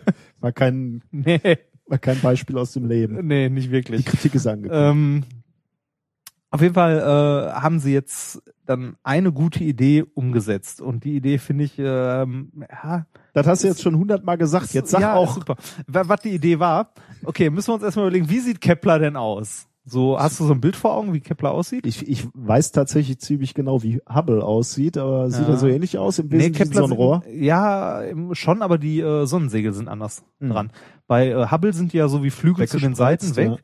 Und bei ähm, Kepler sind die wie so ein Dach an Mhm. einer Seite dran. Okay. Also bilden so eine Dreiecksform an einer Seite. Ähm, also wie, wie so ein Häuserdach obendrauf. Okay. Und jetzt haben die Folgendes gemacht. Ähm, also der Vorschlag war, Kepler, äh, also nee, ich muss nochmal anders anfangen. Der Grund, warum man diese drei Steuerräder wirklich braucht, also man könnte jetzt auch sagen, man richtet es in eine Richtung aus und dann war's das. Ähm, da im Weltraum ist es ja äh, nicht windstill. Also schon windstill im Sinne von Wind, aber nicht windstill im Sinne von Teilchenströmen. Ja. Äh, wie Sonnenwinde zum Beispiel. Oder Photonen und so. Also Licht, hat, Licht hat ja auch einen Impuls. Ähm, und um Kepler immer wieder in eine Richtung zu halten und auszurichten, braucht man halt diese drei Steuerräder. Also man braucht drei Kräfte. Mhm. Zwei hat man noch zur Verfügung, die dritte fehlt. Und jetzt haben die sich gedacht, die nehmen Kepler mit diesem Dach und benutzen die Sonnensegel tatsächlich als, also nein, so, ist, heißt das eigentlich Sonnensegel, diese Solarpaneele? Nee, ein Sonnensegel ist, Nee, glaube ich, wirklich ein, ein genau. Segel, der den Impuls der, Ja, der, genau. der Teilchen nutzt. Also die, aber- die, die haben jetzt äh, versucht, diese Paneele, die oben wie so ein Dach drauf sind, als wirklich Segel zu benutzen, als Sonnensegel. um dann doch wieder die Genau. Bewegungs... Ja, und zwar wurde Kepler jetzt so auf die Seite gelegt und gedreht, dass dieses Sonnensegel, diese Dreieckform genau in Richtung der Sonne zeigt und ähm, der Sonnenwind, also der Teilchenstrom und die Photonen, ähm, genau ganz gerade auf dieses Dach treffen und sich genau aufteilen nach rechts und links sozusagen, beziehungsweise oben und unten und damit eine weitere Kraft auf Kepler ausüben und die beiden anderen äh, Steuerräder nur noch dagegen halten, um das zu stabilisieren. Und das hat funktioniert. Unglaublich. Das ist unglaublich, ne? Aber das heißt, er kann jetzt nur noch in eine Richtung gucken? Ähm, nee, aber da kommen wir zu den Einschränkungen. Das ist natürlich nicht mehr so gut äh, wie vorher. Also ein, eine Einschränkung, Moment, äh, würde würd ich ja schon mal sagen, der, der Impuls, der übertragen wird durch den Sonnenwind, ist ja vermutlich relativ gering. Das heißt, das Steuern geht nicht mehr ganz so schnell, oder? Ähm, der, das ist ja der Punkt. Du musst das gar nicht groß steuern, um irgendwo hinzugucken, sondern du willst ja, dass das die ganze Zeit in eine Richtung guckt. So, und da willst ja. du lange gucken. Und da muss es nur halten. Und das geht ganz gut. Hm. Aber wenn ich jetzt sage, okay, jetzt will ich nicht mehr äh, da in die eine Richtung gucken, sondern jetzt will ich so 90 Grad in die andere Richtung, dann, dann muss das Ding. Genau, dann muss es gedreht werden, vorsichtig. Und 90 Grad ist problematisch. Und da kommen wir nämlich jetzt genau zu den Einschränkungen, das Sichtfeld. Ah, okay. Ähm, angenommen, ähm, ja, das ist äh, schwer mit Worten zu beschreiben. Angenommen, in der Mitte ist die Sonne. Und ähm, ich äh, z- bau dir das mal hier auf dem Tisch auf mit ein paar Kleinigkeiten. Und äh, Kepler, äh, also Kepler liegt so links daneben, jetzt die Sonne ist rechtsseitig, dann kommt von der Seite der Sonnenwind und Kepler guckt dann so nach vorne. Irgendwo, also rechts, die Sonne ist neben ihm und es guckt nach vorne. Jetzt hat Kepler ja die Umlaufbahn um die Sonne. Das Mhm. heißt, äh, es wird sich bewegen, bewegen, bewegen, bewegen, bewegen, bis es nach einer Viertelumdrehung ungefähr, bis die Sonne ins Sichtfeld von Kepler rückt. ja. Und äh, halt äh, Ah. nicht erstens ähm, der Teilchenstrom halt nicht mehr so dolle ist und Mhm. zweitens ähm, halt äh, in die Sonne zu gucken ist nicht so geil, wenn man irgendwie lichtschwache Sachen sich angucken möchte. Genau in dem Moment muss Kepler dann gedreht werden und dann wird Kepler gedreht, guckt in eine andere Richtung. Ähm, also so, dass die äh, Sonnenpaneele wieder zur Sonne zeigen, dann äh, wandert es weiter um die Sonne, bis wieder nach einer Viertelumdrehung die Sonne ins Sichtfeld rückt und dann wird es wieder gedreht um 90 Grad und guckt in eine andere Richtung. Aber anstatt dass da jetzt Weltraumschrott rumfliegt, kann Kepler seine ursprüngliche Aufgabe wieder Ja. aufnehmen und nach extraterrestrisches, also nach nein extraterrestrisches Leben war es ja nicht, sondern nach ähm, Planeten, also prinzipiell bewohnbaren Planeten außerhalb unseres Sonnensystems zu suchen. Und zwar so, ähm, dass es jetzt alle, ich weiß gar nicht, ich habe es mir glaube ich aufgeschrieben, alle 75 Tage oder so ähm, dann halt auf ein anderes äh, Feld neu ausgerichtet wird, aber in dieses andere Feld wieder äh, halt nach einem nach einem Jahr gucken kann. Das ist super. Also es wird ähm, nach ähm, es werden immer vier äh, vier Gebiete pro Jahr können sich angeguckt werden, aber ansonsten läuft's noch.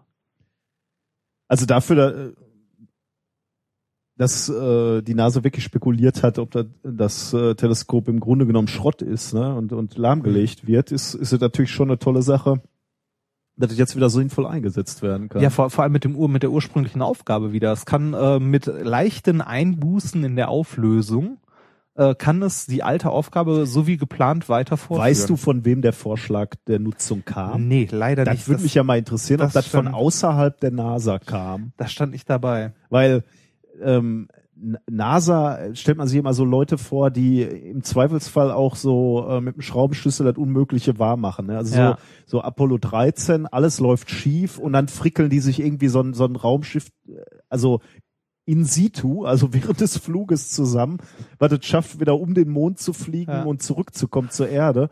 Ähm, wenn, wenn die jetzt wirklich da gesagt hätten, äh, ja, können wir einstampfen, kaputt das Ja. Ding. Und von außen hätte einer gesagt, ja, Moment, mach Warte doch, hier, äh, genau. man könnte doch vielleicht, Mach doch einen auf Sonnensegel.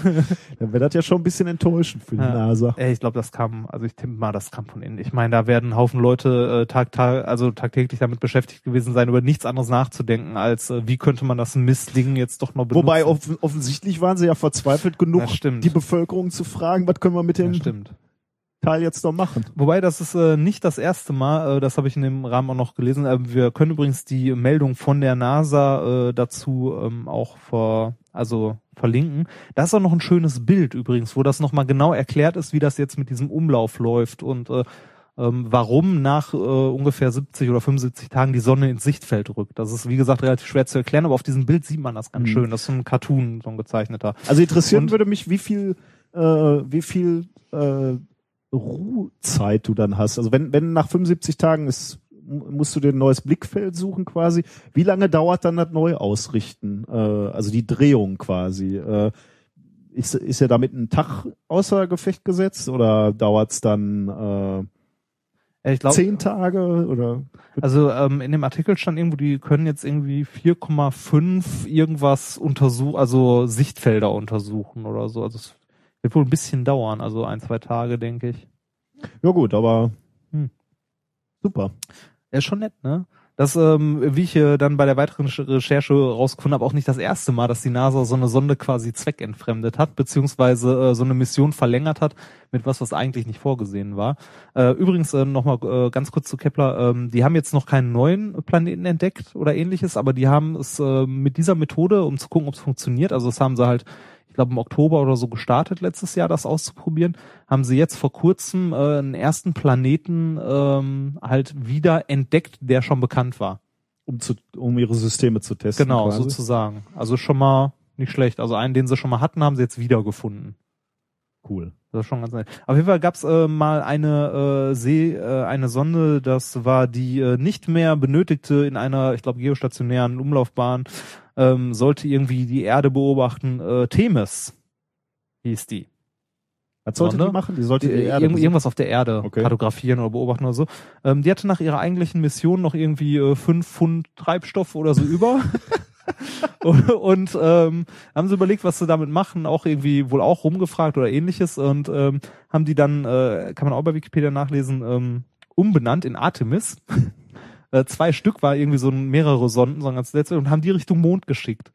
um, um dann um, da nochmal. Ja, um da noch was zu machen. Und die Dinger sind bis zum Mond gekommen. Tatsächlich. Ja gut, wenn du noch einmal den Impuls gibst, äh, Ja. dann fliegt Ja, das aber ist schon geil, ne? So, ja, ist nur da, was sollen wir noch machen? Ja, ich weiß nicht, lass zum Mond fliegen. Das Finde ich, Ja, hat was. Das ist so Spritztour, ne? Ja. Spritztour durchs Sonnensystem. Halber Tank noch voll. Ja, mal kurz hin. Also, ähm, am schönsten, also es hat mich richtig gefreut, als ich das, als ich das gelesen habe. Ich meine, bevor wir diesen Podcast gemacht haben, wir so eine Meldung meilenweit an mir vorbeigegangen. Äh, aber ich glaube, äh, den ollen Jupp werden wir so schnell nicht los. Der wird Ich- noch mal in der ein oder anderen Folge wiederkommen. Meinst du, der Olle Jupp, äh, wen wird's länger geben? Den Ollen Jupp oder unsere, äh, unseren Podcast? Wir Ah. machen zumindest so lange wie der Olle Jupp. Ja, Das genau. ist jetzt schon fast eine Verpflichtung. Genau, und morgen liest in der Zeitung, Teleskop doch nicht mehr brauchbar. Ja, ich habe ja nicht gesagt, wir Okay, hören auf, wenn ja. mindestens, mindestens. Ja, aber fand ich schön, dass es, dass er doch noch geschafft hat und äh, doch jetzt immer noch Verwendung findet. Ich mag ja Experimente, die zuverlässig laufen. Hm. Und das, ja. das führt uns äh, Ja. zu einem Ach ja, weiteren. ach, so, ich habe gedacht, du spielst jetzt schon wieder aufs Labor an, aber ich, in gewisser Weise schon, aber Ja. nicht, nicht auf deine äh, zweifelhafte Karriere als, als Doktorand. ja, ich habe ja noch, ne, ich habe ja noch einen B-Plan, Entertainer oder sowas. Ich habe neulich ähm, habe ich ähm, die Mondverschwörung geguckt, den Film. Ohne uns. Und da geht's ja um Verschwörungstheorien. ja. Ähm, und du hast ja auch hier, glaube ich, neulich mal in einer Sendung gesagt, du könntest dir vorstellen, so zu so einer Esoterik-Messe Ja. zu gehen und zu trollen. Ne? ja, aber hallo. Ich muss sagen, nach dieser, nach diesem Film konnte ich das wieder etwas besser nachvollziehen. Ich, ich habe dir ja bei in der Sendung gesagt, das finde ich, kann ich mir gar nicht vorstellen. Das ist, glaube ich, wahnsinnig anstrengend, Ja. mit so Leuten zu tun zu haben. Aber irgendwie konnte ich dann, also die, diese, diese unglaubliche Dichte an Schwachsinn, ne, die die von sich geben, Sätze, die völlig an Ja. den Haaren herbeigezogen sind, mit irgendwelchen Worten, die dann einfach nur, Das- mein Liebling ist ja noch die Atlantis Matrix Quantenheilung. das, das ist, ist in dem Film gewesen. Ich weiß nicht, ob die in dem Film, aber die gibt's im ESO-Kanal, gab's die mit äh, Die Atlantis, was? Atlantis Matrix Quantenheilung. Einfach mal so Buzzwords hintereinander. Das muss ja, das muss ja, Ja. gehen, ne? ja, natürlich. Hallo, steht Quanten drauf. Und Matrix. ja. ja. Schlimm. Nein, ich habe nicht. Könnte man mal machen, ne? Zu so einer ESO-Messe trollen. Ich fänd das super lustig. Wenn das nicht so teuer wäre. Ja, dann müsstest du refinanzieren mit Bullshit, den du Ja, verkaufst. ne? aber da ist dann schon wieder die Grenze. So, Das darf man dann auch nicht, ne? Ja, das. Dann hast du den ersten vor dir stehen, der fragt, ob das auch gegen, äh, gegen tödliche Krankheiten Ja. hilft. Und dann musst du sagen, Nein. ach, wissen Sie was? ja, genau, genau. Da ist dann vorbei, Die ne? Moral ist dann Ja. dahin. Nehmen Sie Nee. mal mit, schaden kann es nicht. Aber zurück zu dem, wo, wo du eigentlich hinleiten wolltest. Ja, ganz geschickt. Ein, Ich wollte, genau, ich wollte eigentlich zu, äh, zu unserem Experiment der Woche äh, leiten, denn du hast ja ähm, ein historisches Datum quasi aufgetan. Ja, ich habe das tatsächlich relativ lustig. Ich hatte dieses Experiment schon vor ein paar Wochen in den Fingern und wollte das machen und habe dann halt gesehen, dass wir für die nächsten äh, Podcasts noch welche hatten. Hab dann gedacht so, hm, findet, findet sich irgendwann im nächsten Jahr ein Termin, wo ich das mal machen könnte und habe halt mal geguckt, äh, wann äh, der betreffende Herr, der dieses Experiment im Grunde erfunden hat, wobei das auch sehr streitbar ist, ähm, irgendwie ein historisches Datum da passend ist. Und tatsächlich war es diese Woche, also so, okay, oh, in zwei Wochen, cool. Am Dienstag, wenn das hier nämlich erscheint, hat wer Geburtstag? Ja, du hast es mir gesagt. Ja. Ja. Ich äh, hätte es, ähm, äh, ich hätte es nicht gewusst. Ja, ich auch äh, nicht. Natürlich auch. Das ist jetzt nicht so, dass wir Physiker hier immer Nein. morgens erstmal fragen, und hat einer von unseren großen Ja. Vorreitern Geburtstag?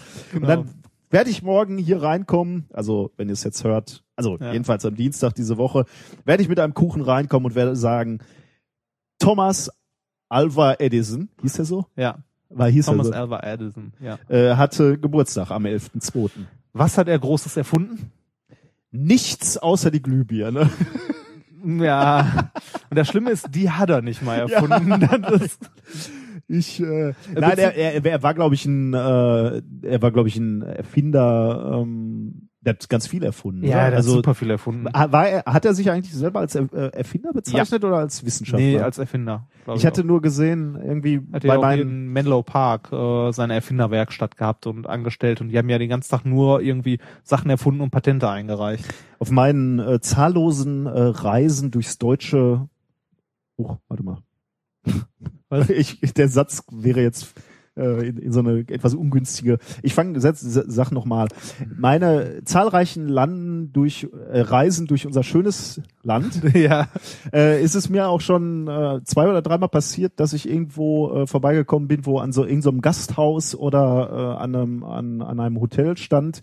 Hier nächtigte äh, Thomas Edison, der Erfinder der Glühbirne. Echt? Mhm. Oh, krass. Ich habe immer nur überall, wo ich war, äh, in fast jeder Stadt, also ich war in halt wie viele Österreich, Italien und so mit dem Fahrrad unterwegs, stand äh, Goethe war Goethe, hier. ja, ja, das wäre jetzt mein nächstes Das- Beispiel genau, gewesen. Goethe war hier. Da habe ich mir gedacht, wenn ich ein Haus hätte, würde ich mir eine Plakette dran machen, Goethe hat hier nie gepennt.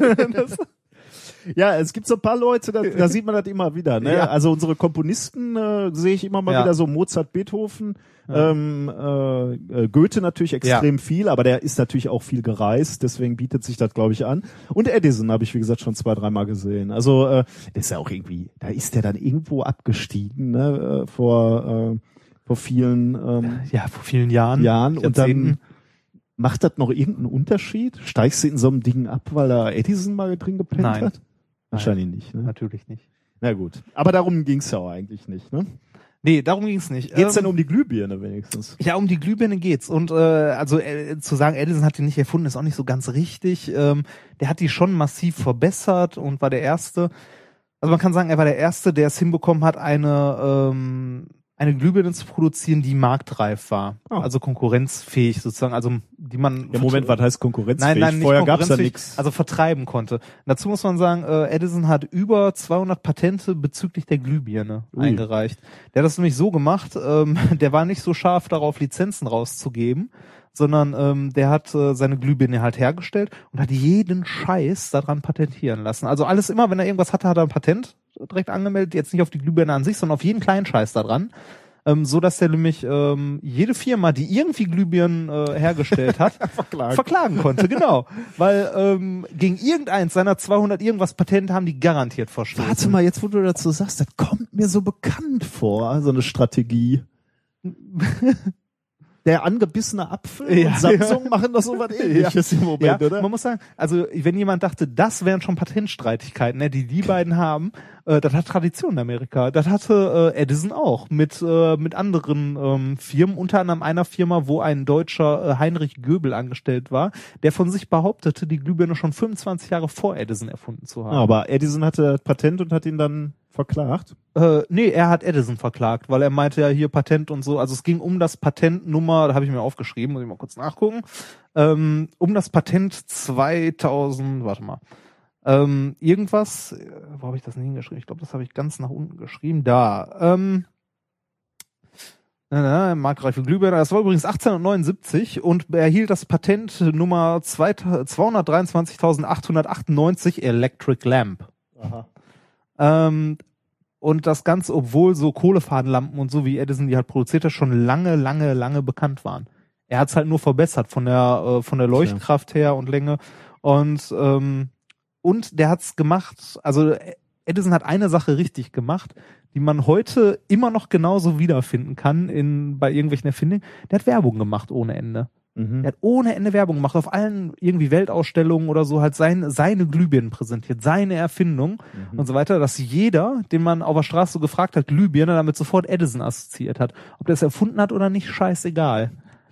Okay, ja. Äh, ja, ne, hat es halt richtig gemacht. Hat er denn auch richtig Geld damit gemacht? Also ist er reich geworden? ähm, kennst du die Firma General Electrics? Die, die ist aus, aus ihm entstanden. Die ist von ihm gegründet. Okay, dann hat er es geschafft. Ja, ja, kann man so sagen. Größte und reichste Firma der Welt. Okay, ja. Ja. Die ist gegründet, aber Ach, echt? Die Ja, ist von ihm General gegründet? Electrics ist von Ist äh, die auch schon durch die Decke gegangen, als ihm die noch gehörte? Also hat er den Aufstieg dieser Firma noch? Vermutlich. Ich ne? denke schon, ja, der Witz, der hat sich mit Glühbirnen dumm und dämlich verdient. Also der hat, war der, der Einzige, der die hergestellt hat. Tja.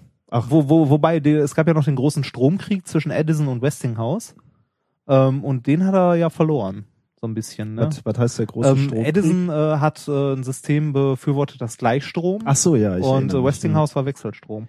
Da war ja auch Nikolai Tesla, der erst für Edison gearbeitet hat und später für Westinghouse. Und warum war ihm das so wichtig? Warum musste er gleich, also seine, seine Lampen voll funktionieren ja genauso Ja, gut. aber äh, ja, war halt so ein so ein Patentding auch, ne? Und äh, so eine Verteilung, wie man jetzt äh, Ja, gut. Sachen verteilt. Er hätte gerne Kraftwerke an jedes Haus geliefert und so weiter. Da gibt es äh, unzählig Literatur zu und auch richtig großartige Dokus, unter anderem vom ZDF. Ähm, die man, glaube ich, nur leider nicht mehr findet, weil die ja aus der Mediathek äh, immer nach einer gewissen Zeit im ZDF rausfliegen. Depubliziert werden. Ja, depubliziert werden, weil äh, es kann ja absolut nicht sein, dass wir alle für diese ähm, mit unseren äh, GZ-Gebühren für diese Dokumentation bezahlt haben. Ich meine, warum sollten wir die dann später nochmal sehen sollen, dürfen? Ist doch total abwegig, oder? Also ich habe ein bisschen das Gefühl, hier schwingt Kritik mit. die GEMA ist scheiße. äh, nicht GEMA, ja, ja, die sind auch scheiße, aber die GZ. Das, äh, äh, wobei die GEMA kann ich ja noch verstehen. Die beuten Leute für andere Leute aus. Aber die GZ ist einfach nur, naja. Ähm, Das ist, äh, das ist genauso wie vom Edison, das ist ein Geschäftsmodell. Die nehmen unser Geld, ja. machen damit was und nehmen uns dann wieder weg. Ja, also ich mal ganz ehrlich, ich verstehe das echt nicht. ich auch Äh, nicht. ähm, es gibt auch äh, zu dieser, äh, zu diesem ähm, Herrn, wie hieß er jetzt nochmal, äh, zu dem Heinrich Göbel, diesen Deutschen, der da äh, teilweise dann auch in dieser Konkurrenzfirma von Edison gearbeitet hat und von sich behauptet hat, er hätte die Glühbirne schon vorher erfunden. Gibt's auch eine schöne Doku von, äh, die mal auf ARD lief, auf 1 Plus oder so. Die gibt's bei YouTube, die habe ich auch verlinkt. Die ist nur in ihrem Land leider nicht verfügbar. ähm, da, ja, schön, ne? Ist vom ARD, hat jemand bei YouTube reingestellt und ist in ihrem Land leider nicht verfügbar. Finde ich super.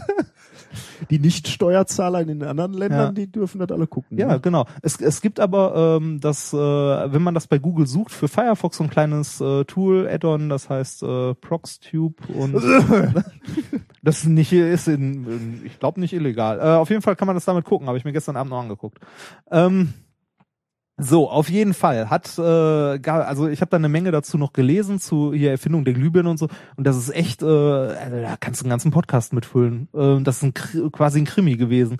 Es gab über äh, 120 Prozesse, die Edison geführt hat, also Patentstreitigkeiten, Rechtsstreitigkeiten, zum Beispiel unter anderem mit Heinrich Göbel.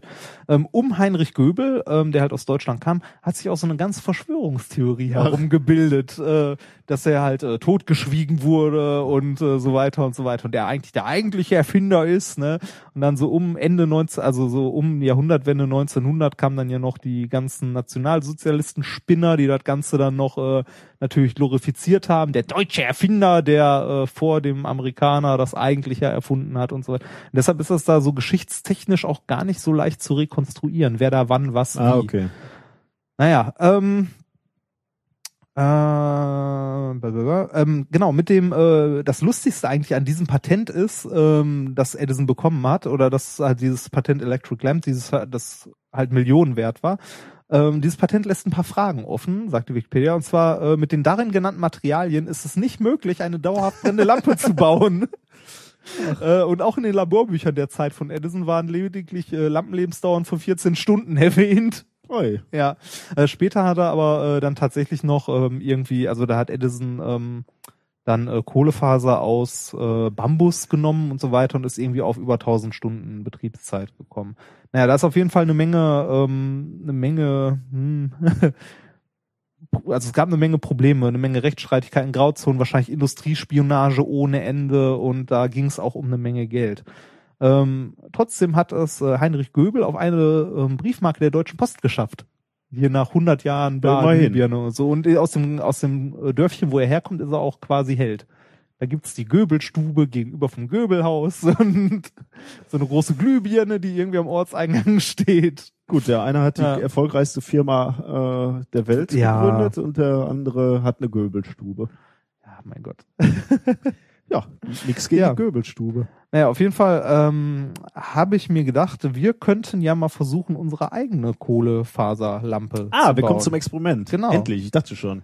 Ähm, das äh, müssen wir allerdings, ähm, da dabei ein bisschen Rauch entsteht, äh, im Labor machen und können das leider, äh, wir können das auch gerne hier im Büro Nein, machen, vielleicht nicht. aber äh, da bist du wahrscheinlich nicht so begeistert von, würde ich von ausgehen. Ähm, und zwar passiert Folgendes, was wir gleich im Labor machen. Wir nehmen natürlich Aufnahmegeräte mit und machen noch ein kleines Video.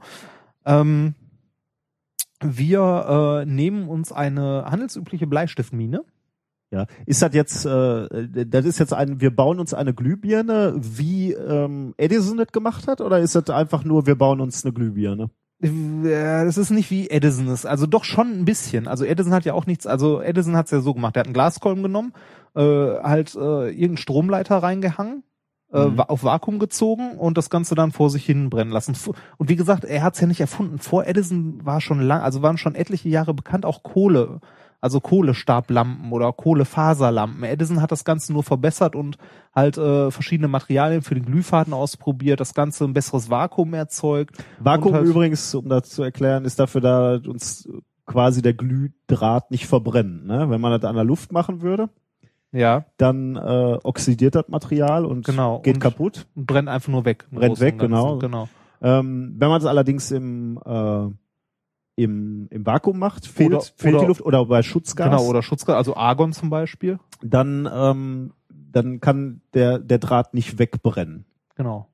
Deswegen, wenn, wenn das Gas aus, aus dem, also wenn, wenn, wenn eine Glühbirne früher undicht war, dann war das ein Problem, weil dann Luft reingekommen ist und der Genau. Draht ist durchgebrannt. Oder wenn, sagen wir mal, ähm, wenn noch Reste ähm, vom, äh, also in Glaszylinder noch Reste von Luft waren, also kein so gutes Vakuum oder halt neben oder Verunreinigungen in dem äh, Schutzgas, hat's halt auch die Lebensdauer enorm beeinträchtigt. Ja. Und was Edison noch rausgefunden hat, dass auch verbliebener Sauerstoff in den Kohlefasern oder Mhm. im Material natürlich problematisch ist, weil der beim Erhitzen halt austritt und dann auch äh, das Material halt kaputt macht. Okay, und, und das bauen wir jetzt nach im Labor. Genau, wir quasi? bauen das nicht ganz so nach, wir bauen eine Kohlefadenlampe nach. Okay. Und dafür nehmen wir uns eine äh, Bleistiftmine, eine so eine handelsübliche aus dem Druckbleistift. Ah, okay, so eine 0,- dünne, ne? Genau, 0,7 Millimeter. Je nachdem, wie viel Strom man da durch hat, kann man auch ruhig mehr nehmen, aber die geht ganz gut. Ähm, schließen das im Grunde direkt an Strom an, also nehmen zwei so kleine Klemmen, die wir da dran machen und ähm, da könnten wir jetzt Batterien anschließen, so dicke Monozellen, Größe D, äh, Hm. sechs Stück, 1,5 Volt, also so 9 Volt reichen und da fließen dann so 4 Ampere. Also das sind insgesamt. diese dicken äh, Batterien, die man früher so in, äh, was war das denn, so ferngesteuerte Autos und so? Diese ja, die, dicken die, genau, diese ganz dicken, aber auch wirklich, also die, wo ordentlich Strom rauskommt. Da, wo auch der Duracell-Hase mitgetrommelt hat. Ich weiß ich gar nicht mehr. Äh, Ja, ich glaube noch eine Nummer dicker. War, war ich eigentlich der? Einzige, der versucht hat, bei Duracell ohne o- oben den Kopf Ah, abzuschneiden? nein, warst du nicht. oder, zum, oder zumindest mal versuchen aufzusägen oder so. Ne? das, war immer, das war immer bei, bei der Werbung, ne? Der ja, ja, genau, so ja. Also davon würde man dicke Batterien nehmen und Genau. könnte dann die, die Enden verbinden und dann würde das schon funktionieren. Genau, im, im Großen und Ganzen brauchst du nur so 9 Volt und halt Batterien, die nicht sofort leer sind. Also jetzt nicht die kleinsten Okay. Zellen, die du hast, sondern ruhig welche, die ein bisschen mehr Kapazität haben, wo ein bisschen mehr Strom reinpasst. Also je sozusagen. dicker, desto besser. Genau, je dicker, desto besser. Am einfachsten oder am besten geht's noch, wenn du so eine Autobatterie oder so hast. Mhm. Das würde auch gehen. wobei, wobei da wird's schon frickelig, weil da sind wir schon im Bereich von 12 Volt und wenn du da mit nassen Fingern dran packst, ist nicht so gesund. Also bes besser nicht. genau, besser nicht. So eine, so eine von einem Roller. So 6 Volt, äh, ein paar Milliampere, die da. Werden wir gleich im Labor Batterien benutzen? Äh, nein, weil ich zu geizig war dafür, heute Batterien rein zu, einzukaufen. Äh, wir nehmen ein kleines Netzteil, das wir noch da Aber das rumliegen macht haben. im Grunde genau Das das gleiche genau, wie eine Batterie. Genau, es macht äh, genau das gleiche. Wir stellen das auf, wir nehmen den Strombegrenzer raus und stellen das auf 9 Volt. Und äh, da das Netzteil bis zu 10 Ampere liefert, reicht das. Äh, Jetzt hattest du nur gerade gesagt, so eine Glühbirne äh, geht unter Luft schnell kaputt und Genau. man braucht Vakuum. Wie machen genau, das würde bei uns ja dann auch passieren. Also was passieren würde, wäre, ähm, der, das fängt an zu leuchten und brennt halt weg irgendwann. Und Ja. das wollen wir verhindern. Deshalb stülpen wir noch ein Glas darüber. Das heißt, äh, der äh, Kohlenstoff, also diese Bleistiftmine, da ist ja kein Blei drin. Also das äh, nochmal, das ist nur historisch gewachsen, weil es mal für ein Bleierz gehalten wurde. Ähm, da ist kein Blei drin, sondern es ist Graphit. Also Kohlenstoff. Ja. Ähm, der, die oberste Schicht wird oxidiert, das wird einmal kurz ein bisschen dampfen, deshalb machen wir das halt nicht hier, Ah, sondern okay. im Abzug. Ähm, aber danach, wenn der Sauerstoff, äh, also wir stülpen Glas drüber und wenn der Sauerstoff unter dem Glas verbraucht ist, man kennt das auch von einer Kerze, wenn man da ein Glas Ja. drüber macht, geht die ja irgendwann aus. Äh, wenn der Sauerstoff verbraucht ist, dann strömt zwar von unten noch ein bisschen neuer nach, aber wenig. Und das heißt, die hält relativ lange, Ah, unsere kleine Glühbirne. Okay. So selbst gebastelte. Also wenn, wenn da mal irgendwie, äh, wenn die Welt untergeht und ihr habt keine Glühbirnen mehr, dann nehmt euch Bleistiftminen und jagt da Strom durch. Kinder, steckt das nicht zu Hause in die Steckdose. Das ist nicht gut. Geht zwar auch, aber ist nicht gut. ist das auch wieder so ein, äh, so ein Experiment? Party-Experiment. Ist Im Grunde genommen schon, oder? Ja, wenn da zufällig Batterien rumliegen. Wie gesagt, geht auch mit einer Steckdose, sollte man aber nicht machen. Ja.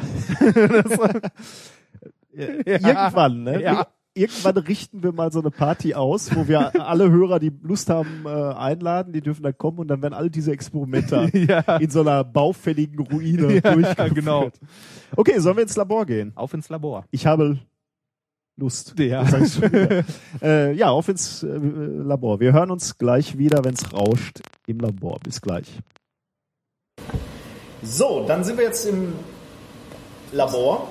Und äh, der gute Padawan hat schon alles vorbereitet. Ja, und zwar äh, verwendet werden die äh, Städtler Mars Microcarbon HB 0,7 mm, zwölf Stück an der Zahl, äh, hergestellt in Deutschland. Und das Ganze wird jetzt eingeklemmt mit diesen kleinen Klemmen hier. Also wir könnten auch so Kroko-Klemmen nehmen, aber äh, davon hatten wir gerade keine zur Hand und die Dinger lagen hier halt so rum. Jetzt wir versuchen da irgendwie halbwegs vernünftig, ohne dass es durchbricht, das Ding einzuklemmen. Das sieht etwas wackelig aus, war vermutlich etwas wackeliger als beim guten alten Edison. Ja, das kann ja nicht jeder so, ne? So. Du, du hast gesagt, wie viel haben wir davon? Wie viel? Zwölf, aber ich also jetzt gerade Pakete geholt. die Mine gerade ist abgebrochen, nur Ja, falls sich der äh, Wertehörer wundert, was passiert ist.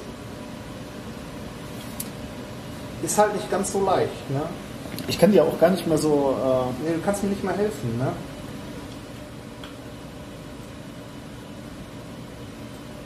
Äh, okay, die Vorbereitung. Er hat jetzt die zwei Anschlüsse gemacht quasi. Ja, also also jetzt ist das Graphitstäbchen eingespannt.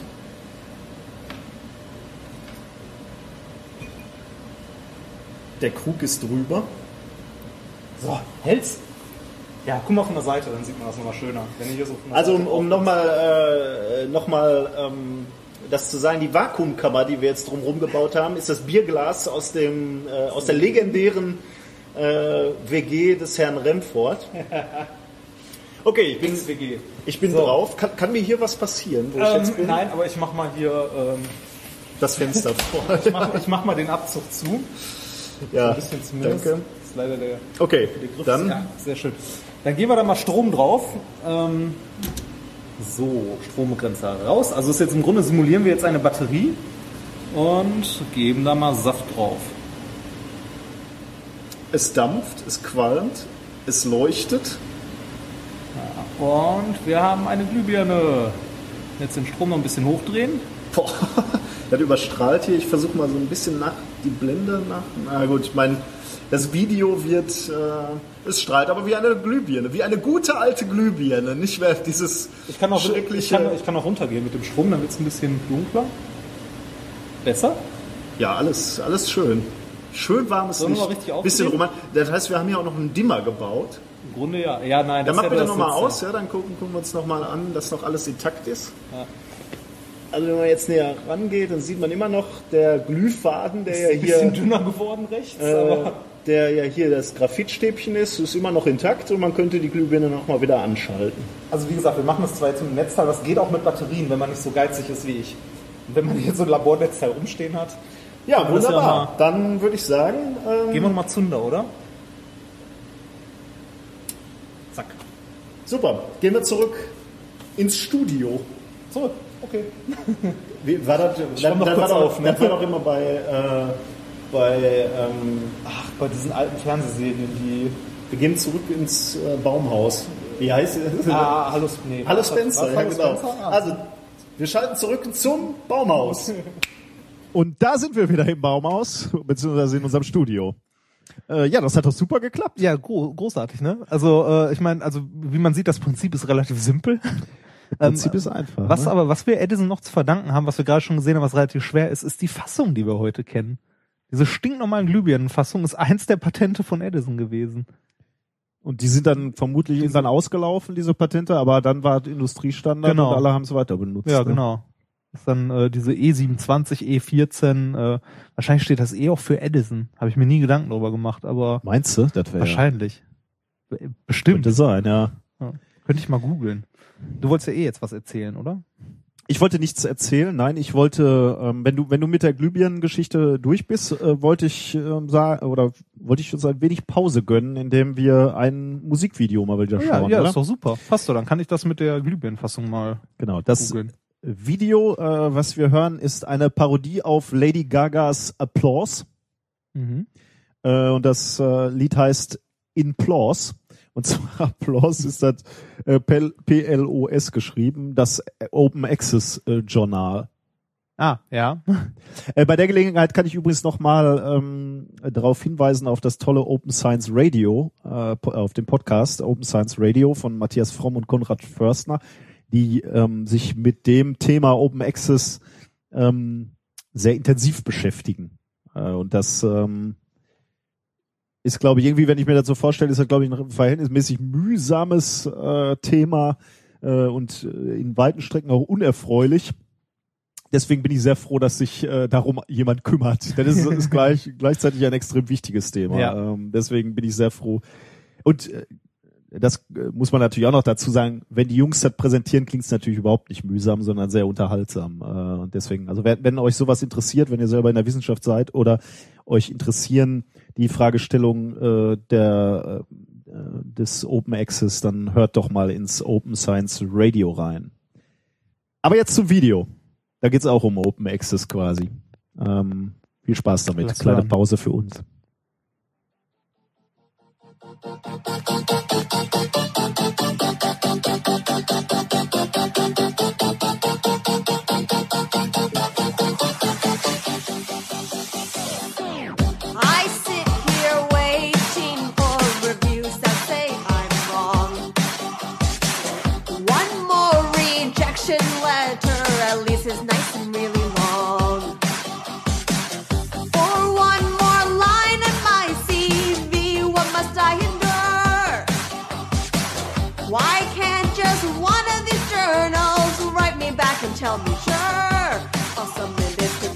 PLOS, to PLOS, to PLOS. They'll publish me in one, publish me in PLOS.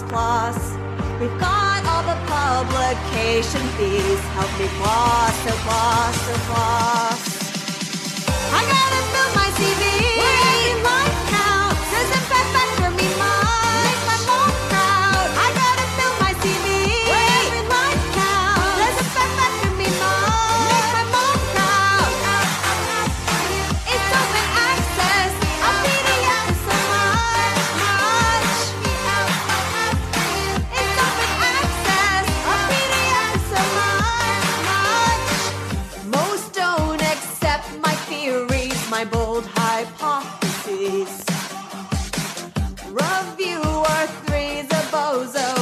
out that he can even read.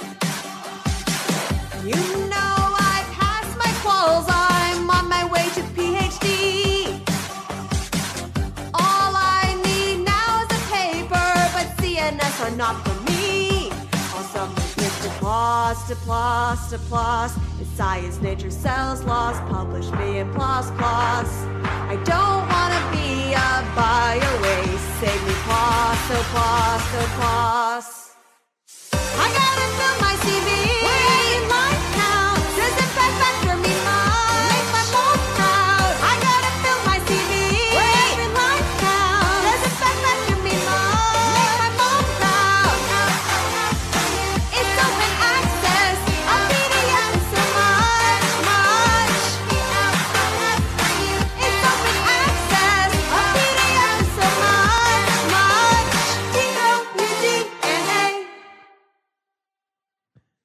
Jo, äh, da sind wir wieder. So, ein plötzliches ähm, Ende, ne? Ja, ich weiß gar nicht, äh, vermutlich.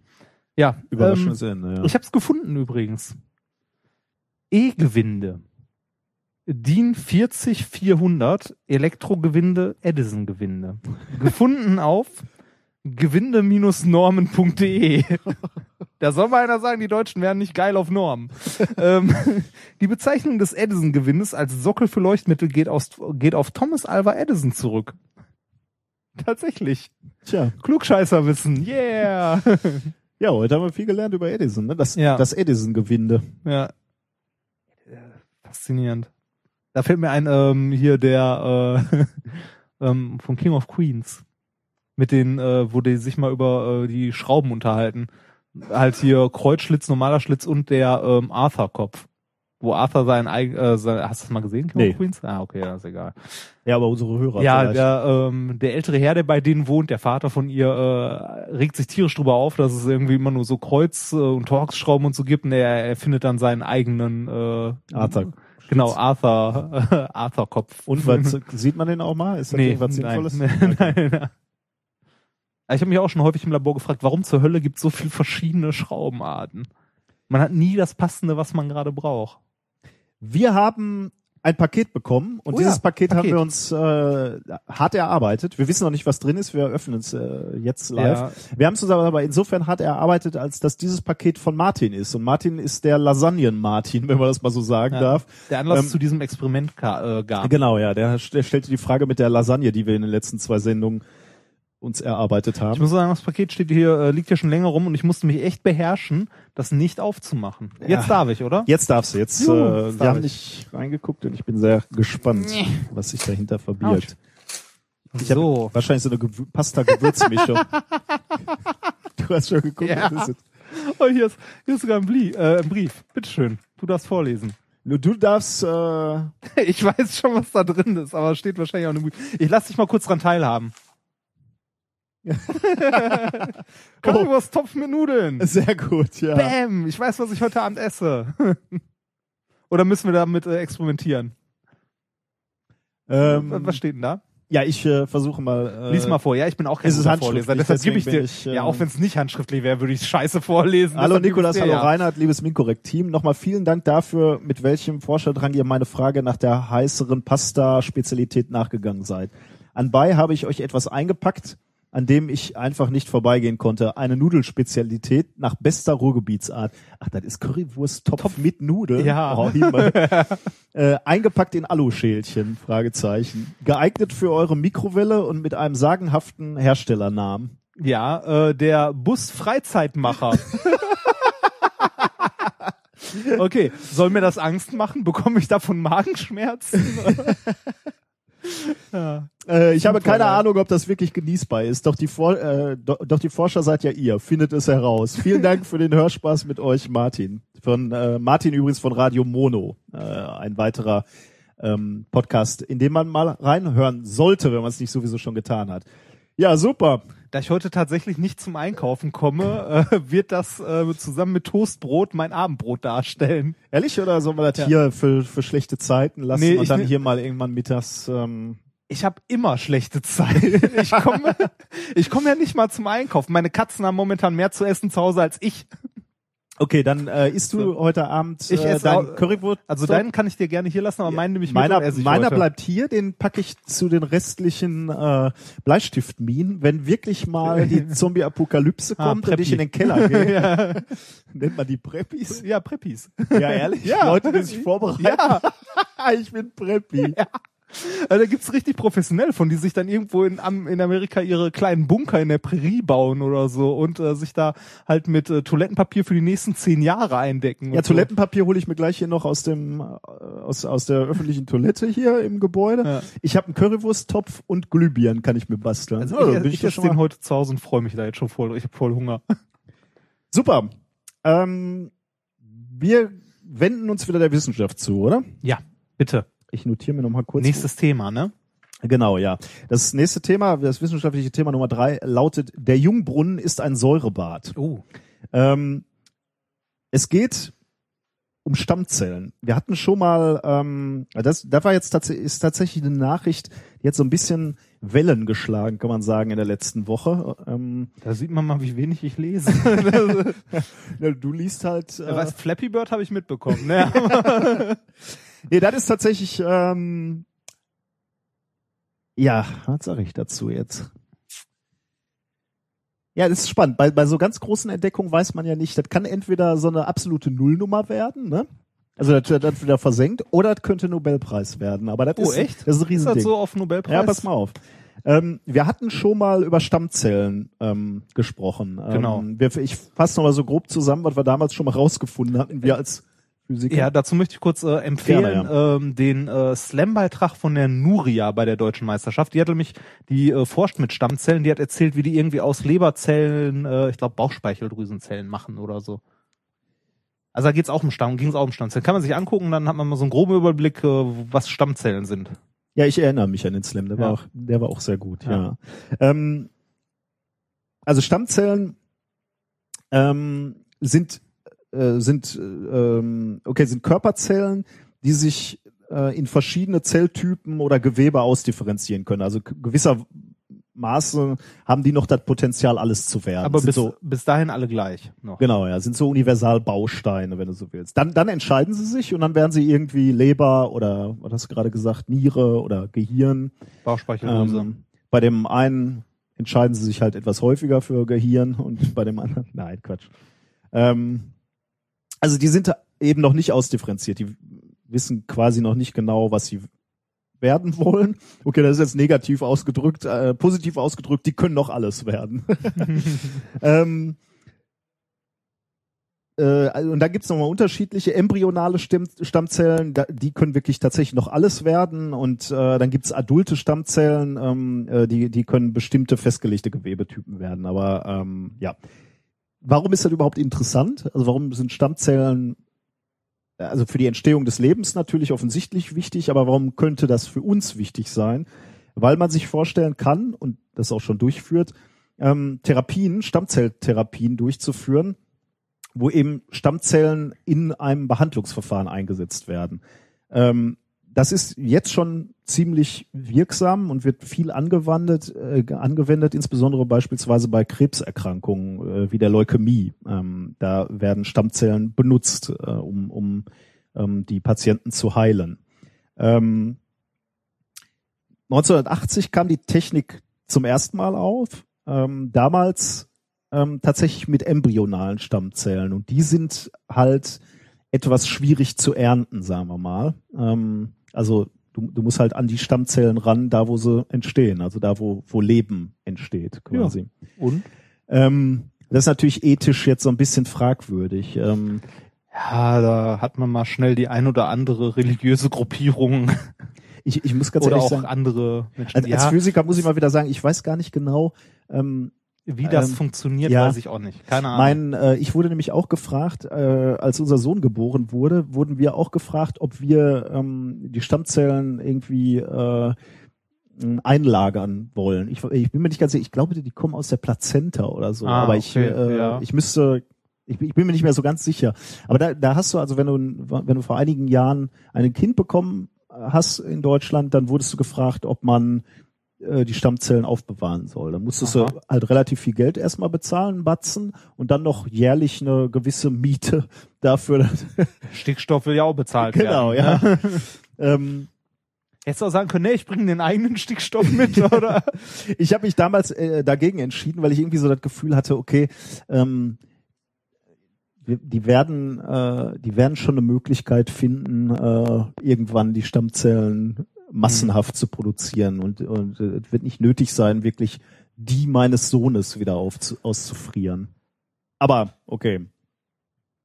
Ähm, jetzt müssen wir noch, noch einen Schritt machen, einen gedanklichen, ähm, zu induzierten pluripotenten Stammzellen, IPS-Zellen. Das sind, ähm, das sind äh, Stammzellen, die künstlich mh, reprogrammiert wurden, äh, also aus, aus nicht pluripotenten Zellen, also ganz normalen Zellen, die kann man wieder zurück, also so resetten, sagen wir mal so, Mhm. äh, für uns Physiker. Hatten wir da nicht auch die pluripotenten Organoide? Ja, ja.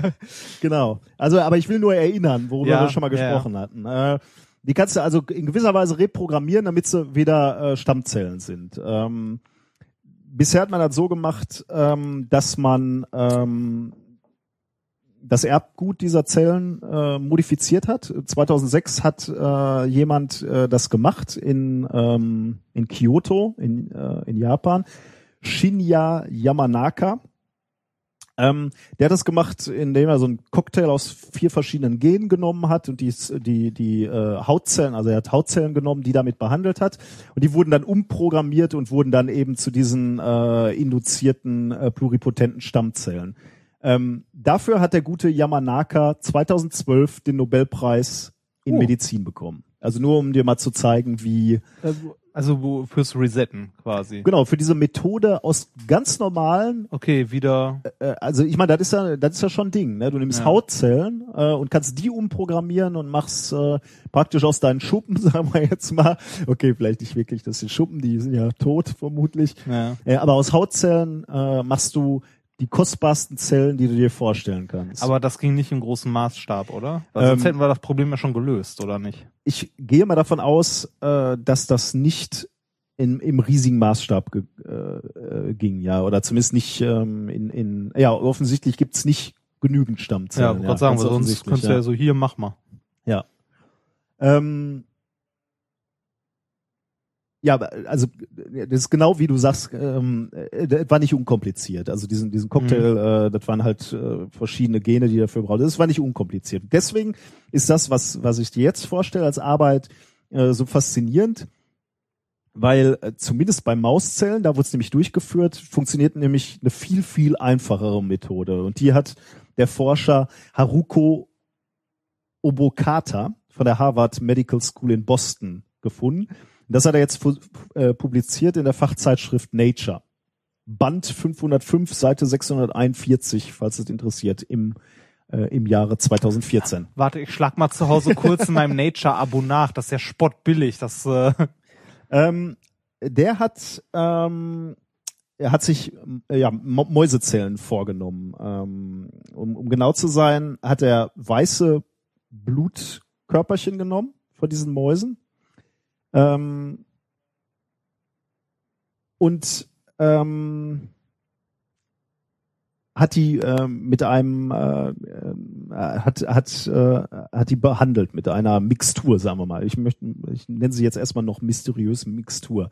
Jetzt kann man sich natürlich fragen, ähm, da, da muss ja irgendwie nachweisen, also du nimmst diese ganz normalen weiße Blutkörperchen und musst irgendwie rausfinden, äh, ob daraus ähm, wieder Stammzellen geworden sind. Mhm. Ähm, das machen die, äh, indem sie sehr spezielle Zellen nehmen, nämlich äh, Zellen, die modifiziert worden sind, die die Eigenschaft haben, äh, ein Protein äh, zu produzieren, und zwar ein grün fluoreszierendes Protein, wann immer ein, ein, ein spezielles Gen aktiv ist in diesen äh, Zellen. Und dieses Gen ist dann aktiv, wenn, wenn wir es mit Stammzellen zu tun haben. Hm.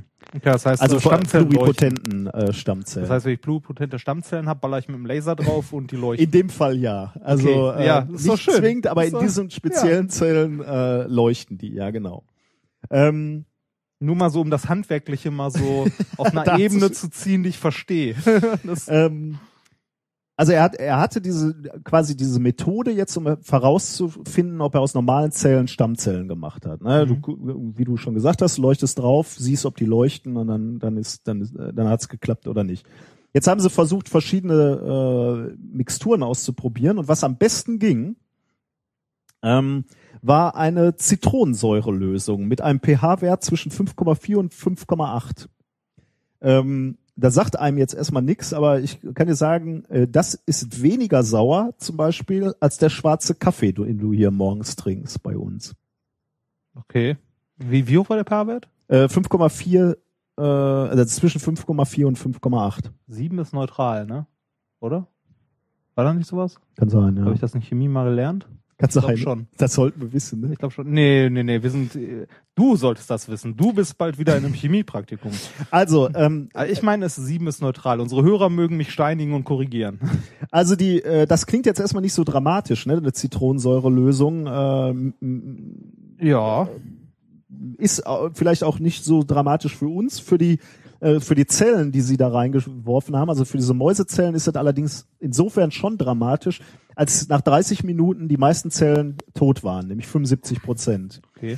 Von den restlichen 25 Prozent, also die 25 Prozent, die dieses Säurebad überlebt haben, ähm, haben aber 30 Prozent eben genau diese Fluoreszenz gezeigt, die ein Indikator für, für die Pluripotenz ist.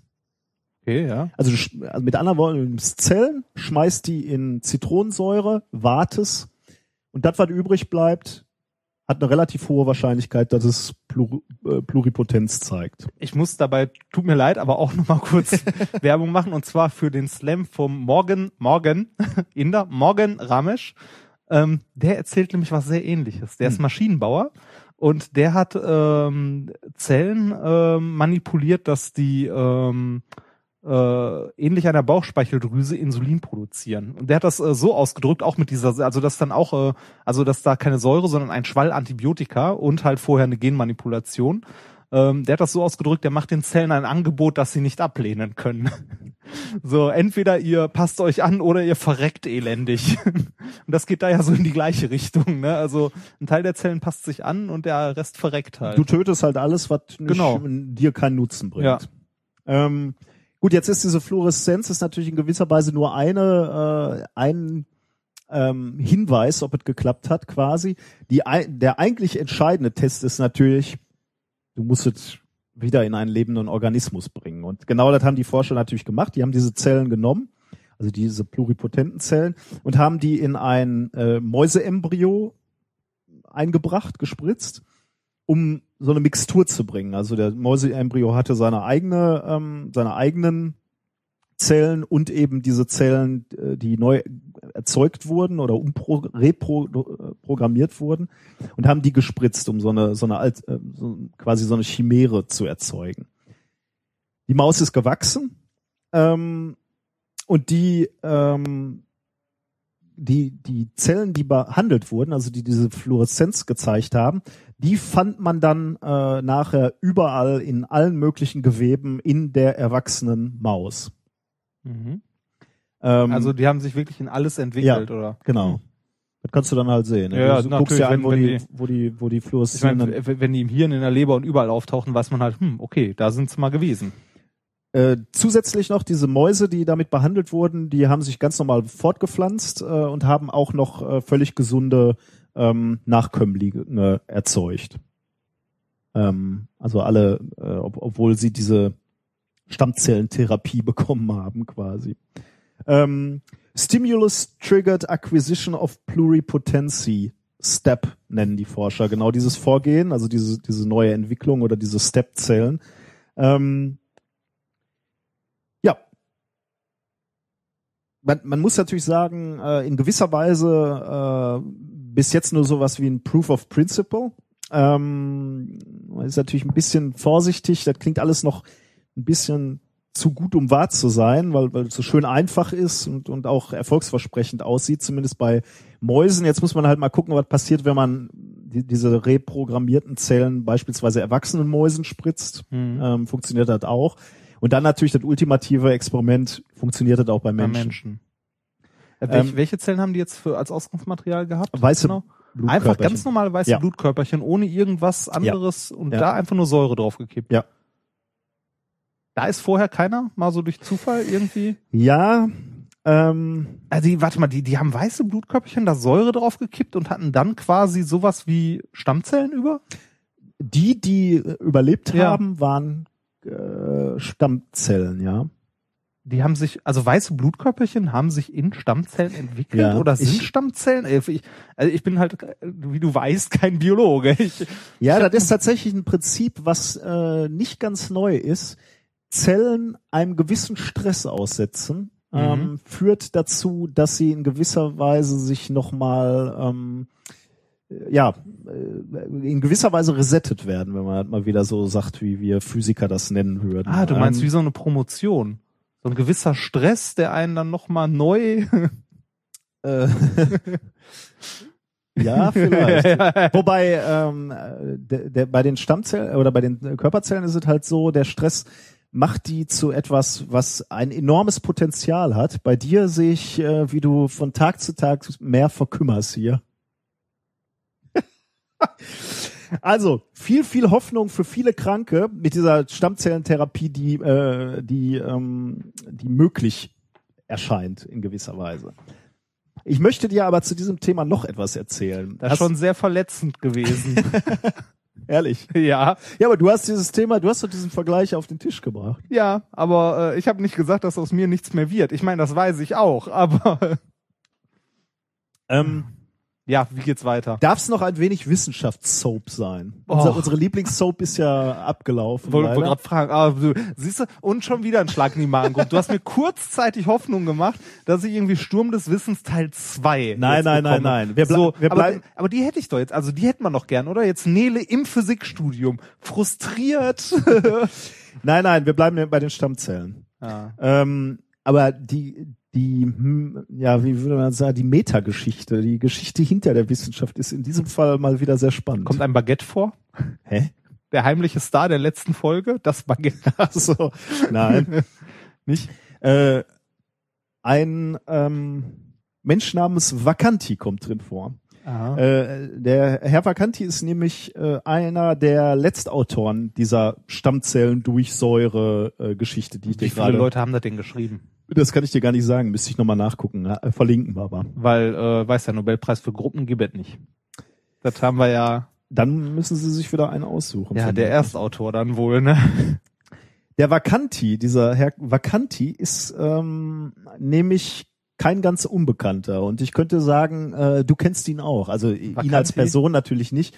Ähm, und den, der Name sagt ja äh, vermutlich auch nichts. Aber ähm, äh, ein, ein paar seiner Arbeiten sind dir äh, bekannt. Ähm, Also ich sag dir erstmal, ich muss ja sagen, klingt ja so ein bisschen wie so ein Scherzname.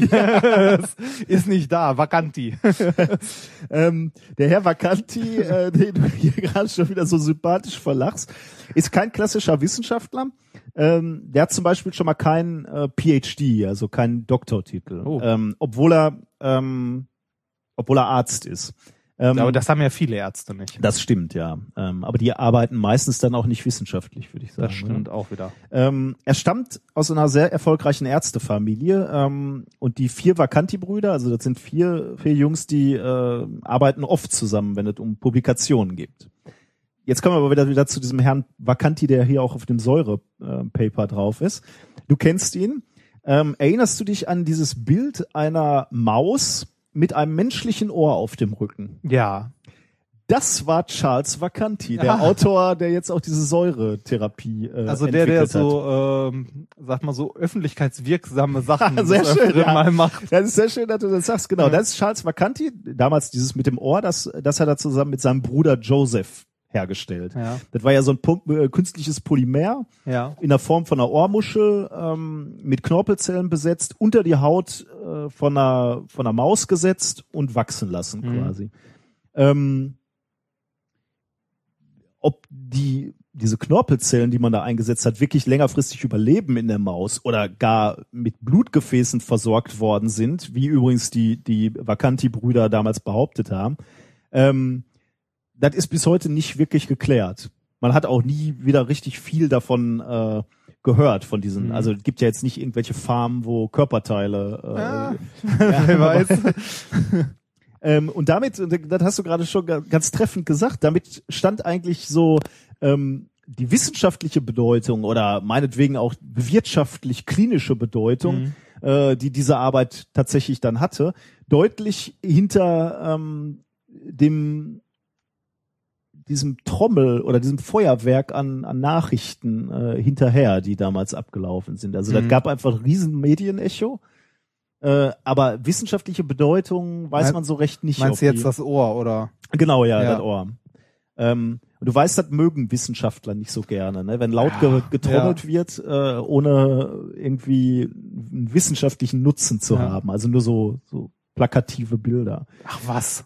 ähm, äh, äh, Charles äh, Vacanti mit seinem anderen Bruder Martin Vacanti hat dann äh, hat noch mehr solche solche ähm, wissenschaftlichen Studien gebracht. Äh, die haben dann nochmal äh, undifferenzierte Zellen ähm, entdeckt, die ähm, in unterschiedlichen Geweben gefunden wurde, ähm, äh, die die ähm, extreme Temperatursprünge überlebt haben. Also es waren Zellen in Gewebe und die haben sie auf minus 86 Grad tief gekühlt, dann wieder hochgeheizt auf 86 Grad Celsius und ähm, sie haben eben behauptet, dass äh, da auch undifferenzierte Zellen sind, die das überlebt haben. Und in dieser Publikation gab's äh, Rasterelektronenmikroskopaufnahmen, die aber ehrlich gesagt nicht viel ausgesagt haben. Also die haben dann halt behauptet, da sind diese Zellen und die leben, äh, Ja, aber auf aber- diesen Bildern war es wirklich schwierig, überhaupt irgendwas zu sehen. Und ja, vor allem im Rasterelektronenmikroskop lebende Zellen. ja, ich, ich bin, du weißt, ich bin kein Mediziner, deswegen Ja, habe ich nicht. äh, kann ich das nicht wirklich Stimmt. nachvollziehen. Aber ähm, ähm, also dieses dieses äh, Paper hat ihn eine Menge Kritik eingebracht. Das heißt, also der hat so, so, einen gewissen Track Record, also so, so eine gewisse Historie an zweifelhaften Papern.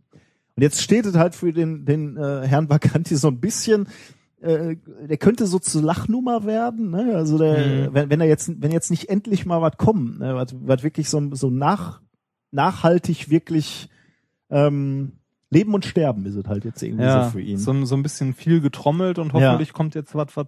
Und jetzt, und da, da sind wir bei, bei, bei der Wissenschaftssoap in gewisser Weise, der erste, oder der, der, der Mitautor oder der Hauptautor, ähm, ähm, dieses, dieses Säurepapers, was, was ich jetzt gerade ähm, berichtet habe, das ist die junge, hübsche Haruko Obokata. Also den, den Namen hatte ich dir gerade schon gesagt Ja. äh, zu Beginn.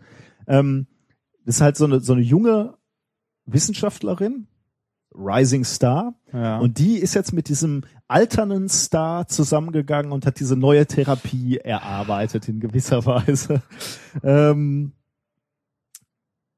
die haben, das ist nicht das erste Paper von den beiden. 2011 haben die schon mal eine Nature-Publikation ge, äh, gezeigt. Da haben die pluripotente ähm, Mauszellen dadurch erzeugt, dass die in so einer Pipette äh, die Zellen auch wieder Stress ausgesetzt haben, diesmal mechanischem Stress, also so einer gewissen, äh, also eine, eine, ein Share-Stress, also der, äh, die wurden ja mechanisch belastet, sagen wir mal, und da, da ist es ihnen auch gelungen, ähm, ähm, äh, Zellen zu erzeugen, zu, äh, zu erzeugen. Aber auch diese Publikation war jetzt nicht so erfolgreich, die, das Verfahren offensichtlich auch nicht so erfolgreich, ähm, dass daraus in, in großen Mengen ähm, äh, Stammzellen hätte erzeugt werden können. Also auch dieses Paper ist so ein bisschen wieder in, in, in die Versenkung geraten. Ähm, aber jetzt Säure, Nature Artikel, also auch, auch noch ein Magazin wo, oder ein Journal, wo man sagt, okay, wenn es da steht, könnte schon für viele ja so ein Ritterschlag in Nature publiziert Ja. zu sein. Auf der anderen Seite wissen wir natürlich auch, in Nature hat auch schon Schwachsinn gestanden, was dann irgendwann äh, verschwunden ist. Ähm, ich glaube, es wird spannend. Also man, man äh, dies jetzt zu beobachten, äh, ob, ob das wirklich Erfolg hat. Klingt schon so ein bisschen so, ich nehme hier eine, eine Liter weiße Blutkörperchen, kipp ein bisschen Zitronensaft dazu, rühr einmal kräftig um und raus fällt ein Nobelpreis. Ja, aber ein bisschen, er klingt, klingt komisch, ne? aber wenn, wenn du, wenn du seine, seine Paper jetzt dir anguckst, also einmal hat das mit äh, Hit, äh, Temperaturdifferenzen ja, okay, gemacht, schon gewisser, einmal mit, mit diesen Share-Spannungen, also mit einer mechanischen Belastung, jetzt so ein Säureangriff. Das scheint halt immer so, so, ähm, du setzt eben diesen Zellen, und das ist tatsächlich ein bekanntes Verfahren aus, aus der Literatur, du setzt Zellen einem gewissen Stress aus, Hm. dann sterben natürlich viele und manche überleben und, und werden reprogrammiert und werden wieder zu Stammzellen. Hm. Ist also ein wiederkehrendes ähm, Bild oder ein Mhm. wiederkehrendes Man Verfahren. könnte ein Muster erkennen. Ein Muster, genau, sehr schön. Und äh, die, die Frage ist halt, findet einer ein Verfahren, was ähm, effizient ist? Ne? Und vielleicht ist es der Säureangriff, der harmlose. Hm. Ja, müssen wir mal gucken, was dabei rumkommt. Bleiben wir dran. Ne? Äh, da, äh, wie gesagt, also wenn, wenn das funktioniert, dauerhaft und in großen Mengen, haben wir hier, glaube ich, einen, einen Kandidat für einen Nobelpreis. Das könnte sein. Oder der arme Vacanti jetzt endgültig zu Lachnummer, wenn Ja. das nicht funktioniert. Also sag mal so, die junge Frau dann Nobelpreis? Kam das schon häufig vor, dass junge Leute einen Nobelpreis bekommen Ich haben? weiß gar nicht genau wie. Ich habe mir nur die Fotos angeguckt. Ah, okay. also ich habe ein Foto gesehen und die sah jung aus, aber Wobei ich muss sagen, so die jüngsten, äh, war, war der jüngste nicht Heisenberg oder so, irgendwie mit 23 oder 24 oder sowas? weiß ich nicht. Ah, müsste ich nochmal in die Nobelpreis-Sonderfolge hören, da habe ich es auf jeden Fall erwähnt. Irgendwie der jüngste war irgendwie so Mitte 20, das war schon deprimierend. Also ich bin voller ich bin voller Hoffnung, diese Depression lasse ich gar nicht an mich Ja. ran. Äh, ich bin voller Hoffnung, dass wir bald Stammzellentherapien für alle möglichen schäbigen Krankheiten haben und dann gönne ich den Mengen. Vacanti-Brüdern auch ihren Nobelpreis und äh, vor allem auch der Frau Obo Carter. Ja. Das, äh, Das war mein Thema Nummer drei. ja, sehr schön. Ist so ein bisschen der Griff nach dem letzten Strohhalm. Du bist älter, ne, und da interessieren dich diese Themen mit diesen jungen Zellen und so plötzlich. Oh, So, Mann. kommen wir zum vierten Thema. Die Muse entkorken. Ja, ich denke an Wein, aber ansonsten Ja. So, äh, die Muse entkorken. Ähm, das hatte ich letztes Mal schon ein bisschen erwähnt und zwar äh, so eine kleine Anekdote beziehungsweise wahre Geschichte. Äh, hatten wir ja schon der Herr ähm, Niels Bohr hat ja für seinen Nobelpreis von der Karlsberg Brauerei ein Haus bekommen Oder hatten wir das letzte Mal erwähnt oder hatte ich dir das nur erzählt? Nee, nee, du hattest das also erwähnt. Also letztes Mal ja. erwähnt, ne?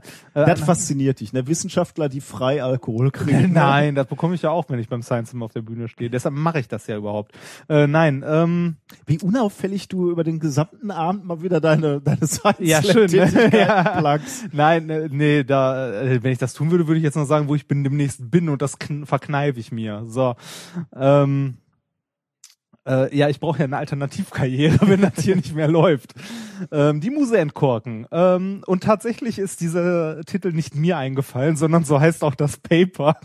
Die, wie, das ist ein deutsches Paper? Oder Nein. Uncorking the Muse. Oh mein Gott. äh, ähm, und zwar geht's um ähm, äh, Alkohol der dich äh, dazu bringt, kreativer an Probleme ranzugehen. Hm. Das hatte ich äh, letztes Mal so grob erwähnt, als ähm, der, wie gesagt, bei dieser Geschichte, dass Niels Bohr äh, zu seinem Nobelpreis ein Haus bekommen hat von der Karlsberg Brauerei mit einem Zapfhahn an der Wand, wo immer Bier rauskam, wenn er wollte. Eine Direktleitung zur Brauerei. Und zwar ähm, geht es um ein Paper äh, Uncorking the Muse, äh, Alcohol, Intoxication, bla bla bla und so weiter. Äh, von Andrew F. Jarus, Georgie G. H. Colflash und Jennifer Wiley. War das ein Name jetzt oder? Nee, drei. das waren drei. Äh, vom Department of Psychology University of Illinois in Chicago. Schön. Und zwar äh, erschienen 2012 äh, in äh, boah, was ist das? Äh, Consciousness and Cognition. Oder Conscience. Bitte. Entschuldigung. Ähm, und zwar haben die äh, dieses Phänomen, das sagt man, also man hat ja häufiger äh, mal gehört, auch so in der äh, Geschichte, dass äh, die kreativen, künstlerischen Leute so von Van Gogh, der sich im Absinthe-Rausch die, die Ohr abgeschnitten hat, bis zu den ganzen. Ähm, also häufiger ähm, Kreativität und Drogen nicht besonders weit voneinander entfernt sind. Ja, ich meine, dieser Podcast entsteht ja auch nur dadurch, dass wir am Anfang über Bier ja, ja. Genau. Ähm, und die haben gesagt, ähm, okay, das ist ein Phänomen, ist ja so ein, also eigentlich eher so eine, so eine Volksweisheit, ne, dass man kreativer ist, wenn man halt mal was getrunken mhm. hat oder so. Und die haben sich gedacht, okay, das gucken wir uns mal ein bisschen genauer an und haben das Ganze wissenschaftlich untersucht. Und haben dafür ähm, eine äh, Gruppe zusammengestellt aus 40 männlichen Trinkern. Wie Trinkern? Ja, Alkoholiker oder ja, nein, keine, Menschen, die nein, Alkohol trinken. Genau, Menschen, die Alkohol trinken. Also keine, die haben keine äh, jetzt äh, sowas wurde halt genau sowas wurde aussortiert. Also Menschen, die irgendwie äh, müssen. Ja, äh, Menschen, die regelmäßig Alkohol trinken, ähm, also wirklich Alkoholiker ähm, oder halt äh, Leute, die einen auffälligen äh, hohen äh, ja ähm, Substance Use, also okay, ja. die irgendwelche Drogen zu sich nehmen oder so. Ähm, und äh, diese 40 Leute haben sie, also männ männlichen Menschen haben sie zusammengestellt und zwar einmal zum Teil aus der University Community, mhm. also so von der Uni gesammelt und die andere Hälfte von Craigslist. ist auch ja, schön, ne? ja. Also ja, hier Studie, das sind immer diese ominösen Studien, von denen man bis zu 5000 Euro. Oh, ich sag immer nein bei den Studien, da gibt's Alkohol? Ja. So, auf jeden Fall 40 Leute insgesamt. Ähm, die Hälfte davon haben sie ein bisschen angeschickert, also ein bisschen was zu trinken gegeben, die andere Hälfte nicht. Vorher haben sie aber äh, die Leute sortiert und äh, zu äh, Paaren zusammengeordnet. Und zwar äh, haben sie die geordnet nach gleicher Aufmerksamkeitsspanne. Mhm, also okay, so kleine ja. Tests gemacht, um halt Leute vergleichen zu können, weil ähm, um einmal eine die gleiche Person zu äh, untersuchen, müsstest du es ja an verschiedenen Tagen machen und so weiter. Und selbst dann ist es halt noch schwer. Und so haben sie halt Leute für, also kleine Tests gemacht, äh, die grob die gleiche Aufmerksamkeitsspanne hatten, also so einen gewissen Score, der auch wohl in diesen Psychologenkreisen äh, ein gewisses Schema halt ist, eine gewisse Norm. Und äh, dafür haben sie die Leute äh, Matheaufgaben lösen lassen, während sie sich dabei Worte merken mussten. Oh Gott. Ja, und ähm, nach fünf Aufgaben. Das klingt nicht ja. wie eine Aufgabe, die ich gerne ja. unter Alkoholeinfluss ja. mache. Ja, Moment, da, da waren sie ja alle noch nüchtern. Äh, nach, also, fünf, okay. nach fünf Aufgaben dann alle Worte wieder in der richtigen Reihenfolge aufschreiben. Das Ganze im nüchternen Zustand. Und die Leute, die da in etwa die gleichen Scores erreicht haben, haben sie halt zusammen sortiert zu Paaren, um die nachher zu vergleichen. Okay. Ähm, Randbedingung war auch noch 24 Stunden vor dem Test kein Alkohol, keine Drogen und vier Stunden vorher, also kein Alkohol und keine anderen Drogen, äh, und vier Stunden vorher nichts essen und nichts trinken. Okay. Also nüchtern kommen. So, dann bekam die Hälfte, und das finde ich so schön, dass es in diesem Paper wirklich genau so ordentlich beschrieben, Ähm, die haben nicht einfach nur geschrieben, die Leute haben Alkohol bekommen, sondern die Leute bekamen Smirnoff-Wodka mit Cranberry-Saft. Das steht da wirklich so. Das wird auch besser. Äh, und zwar ähm, die Menge an Alkohol, die die bekommen haben, weil Leute ja unterschiedlich schwer, Statur sind und so weiter, äh, wurde genormt, also Ja, aufs aufs Gewicht. Körpergewicht, Genau, aufs ja. Körpergewicht. Und zwar bekamen sie 0,88 Gramm pro Kilogramm Körpergewicht. Mhm. Also 0,88 Gramm Alkohol pro Kilogramm Körpergewicht. Ich habe jetzt kein Gefühl dafür, wie, wie betrunken ich nach der Das kommt gleich. Ach so, okay. Ähm, die, die betrunken, also die, die äh, Alkohol, also Cranberry-Saft mit Wodka bekommen haben, äh, bekamen dazu noch ein Essen, ein paar Bagels und durften dann äh, den Film Ratatouille gucken. das, steht auch noch da drin. Und äh, dann äh, haben die gewartet, bis sie bei ihrer äh, Peak Intoxication waren, also maximal besoffen von dem Zo also von dem Alkohol, den sie bekommen haben, und kamen da auf einen Promillewert von 0,075. 0,075, also Ja. ganz, ganz Hauch Promille. Ja, genau. 0,07. Also ich, ich weiß gar nicht, ob da 0,075 Promille stand. 0, warte, nee, 0,7 müsste es dann wahrscheinlich. Also so leicht angetrunken. Also ja gut, 0,7, da darfst kein Auto mehr fahren. Genau, Das ist ja, Schon, ja. ja. Also, also so, dass man halt ein bisschen merkt, aber noch nicht, also nicht, nicht lallend. Also nicht nach drei Bier, da darf man ja noch fahren, sondern nach, genau. nein, nie, nein, nein, nein. Ja. Nee, also so, weil, also so, ich denke mal, Okay, ver- ja, sag- ist ver vergleichbar mit zwei, drei Bier. Irgendwie so. Okay. So in die Richtung. Ähm, die nüchterne Kontrollgruppe stand auch so im Paper drin, die durfte nur Ratatouille gucken. Da weiß man schon, in welcher Gruppe man gerne gewesen wäre. Ne? ja. Ich finde schön, dass sie den Film auch noch erwähnen. Also welcher Film Ich geguckt bin wurde. gespannt, ob das ne, einen Einfluss auf die. Ja. Ähm, dann bekamen die Aufgaben ähm, danach. Ne? Also wenn die jetzt auf ihrer Peak Intoxication waren und die nüchtern und die bekamen Aufgaben, denen wurden Wörter gezeigt und sie sollten herausfinden, was die Wörter gemeinsam haben. Also irgendwie zwei Wörter assoziieren und dann halt schreiben, was da irgendwie zugehört. Irgendwie, was weiß ich, äh, Ei, Mauer und dann Humpty Dumpty oder sowas. Okay. Irgendwie so, so in die Ecke äh, ging das Ganze. Das stand aber nicht genau da drin in dem äh, Paper, aber ich habe in einem anderen Artikel so typische Tests, die so in diese Richtung gehen, laufen so ab. Ähm, dann sollten die Probanden, nachdem sie diese Sachen gelöst haben, ähm, sagen, ob sie ähm, strukturiert zu dieser Lösung gekommen sind, also ob sie irgendwie äh, angefangen haben, sich dazu Gedanken zu machen, Schlüsse gezogen haben und dann strukturiert auf diese Lösung gekommen sind, oder ob es eher so ähm, ja ähm, in deren äh, Gedanken so aufgeblitzt ist, so ah, so plötzlich war die Antwort da. Oh Gott. Also so, äh, so, so sowas wie, ja, natürlich hätte ich ja gleich sehen sollen und so. Also ob das eher so war oder Okay. wirklich so strukturiert irgendwie, ah, deshalb war das und das und das, Hm. ah, muss das und das sein. Also diese beiden Dinge wollten sie unterschieden haben. Ähm, und dabei kam sie zu einer, ähm, ja, was heißt erstaunlich, zu einem Ergebnis, was man auch erwartet hätte, muss ich ja sagen, weil man geht ja von aus, betrunkene Menschen wären kreativer. Ähm, die sind da, ähm, haben herausgefunden, dass leicht betrunkene Leute sich zwar prinzipiell schwerer konzentrieren können, Mhm. um solche Aufgaben zu lösen, aber einen alternativen Lösungsweg, der nicht strukturiert ist, äh, schneller finden. Also die Kreativität wird, äh, also das nehmen die halt an als Maß für die Kreativität. Die bekommen keinen strukturierten Lösungsweg auf die Kette, aber die äh, suchen, ähm, also denen kommen alternative Lösungswege in den Sinn. Ähm, Das heißt, sie haben, die Betrunkenen haben Lösungen gefunden und haben dann bei der Befragung gesagt, kam mir so in den Sinn. Genau. Und das Erstaunliche ist, die haben im Durchschnitt schneller und mehr Hm. Aufgaben gelöst. Also die waren besser in diesen Kreativproblemen. Okay. Das ist schon erstaunlich, ne? Sag mir nochmal, wie die Aufgabe war, die haben drei Begriffe genannt bekommen. Ja, genau, sowas und sollten dann so assoziieren, also was genau, also es ist eins der, eine der Beispiele der Okay, Aufgaben. ja. Äh, und sollten dann dazu äh, halt das passende Wort noch dazu suchen. Okay. Mhm. Äh, es gibt auch noch so, also in einem anderen äh, Artikel. Sind das so, äh, so offensichtlich, sind, ist das so wie im Intelligenztest, dass das ist, beispielsweise ist, Das stand leider nicht dabei, aber ich habe für diese Art von Tests, sie haben auch einen Namen, ähm, habe ich jetzt nur leider nicht aufgeschrieben, ähm, auf einem, einem anderen Artikel noch ein paar äh, dieser Tests gefunden, sowas wie äh, irgendwie, ähm, äh, was, wie war das nochmal? Äh, Bob und Bill, Bob und Bill haben den gleichen Vater, die gleiche Mutter, haben am gleichen Tag Geburtstag und wurden im gleichen Ort geboren, sind aber keine Zwillinge. das sind aber Können ja Geschwister sein, ohne Zwillinge zu sein, oder? Am gleichen Tag Geburtstag, zur Ja. gleichen Uhrzeit, im gleichen Jahr, Mutter und Vater die gleichen, sind aber keine Zwillinge. Jetzt typierst du mich hier, Äh, ne? nein, nein, nein, nein. Ja, wenn ich auch nicht drauf komme, sind Drillinge, die haben noch einen Bruder. Ach, okay. ja, also, ne? Ja, aber also, da- so, sowas okay. in die Richtung halt, ne? Also so, so behämmerte Aufgaben, kurz gesagt. Also da, äh, ne, das hat nichts mit viel Nachdenken zu tun.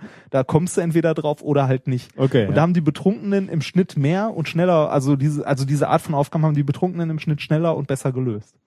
Und die Idee, also äh, der Erklärungsversuch ist, dass ähm, die Betrunkenen sich schwerer konzentrieren können, dadurch ähm, diese, ähm, diese logische ähm, Schlussfolgerung halt denen schwerer fällt, also die schwere analytische Lösungen finden, aber äh, leichter kreative Lösungen finden, also äh, so um die Ecke denken quasi, Mhm. weil die die Fähigkeit verlieren, sich auf einzelne Sachen zu konzentrieren und Ah. dadurch äh, wahllos verschiedene Lösungen halt sozusagen durchprobieren, ähm, halt nicht bewusst, aber unterbewusst und eine von denen dann plötzlich halt die richtige Lösung ist.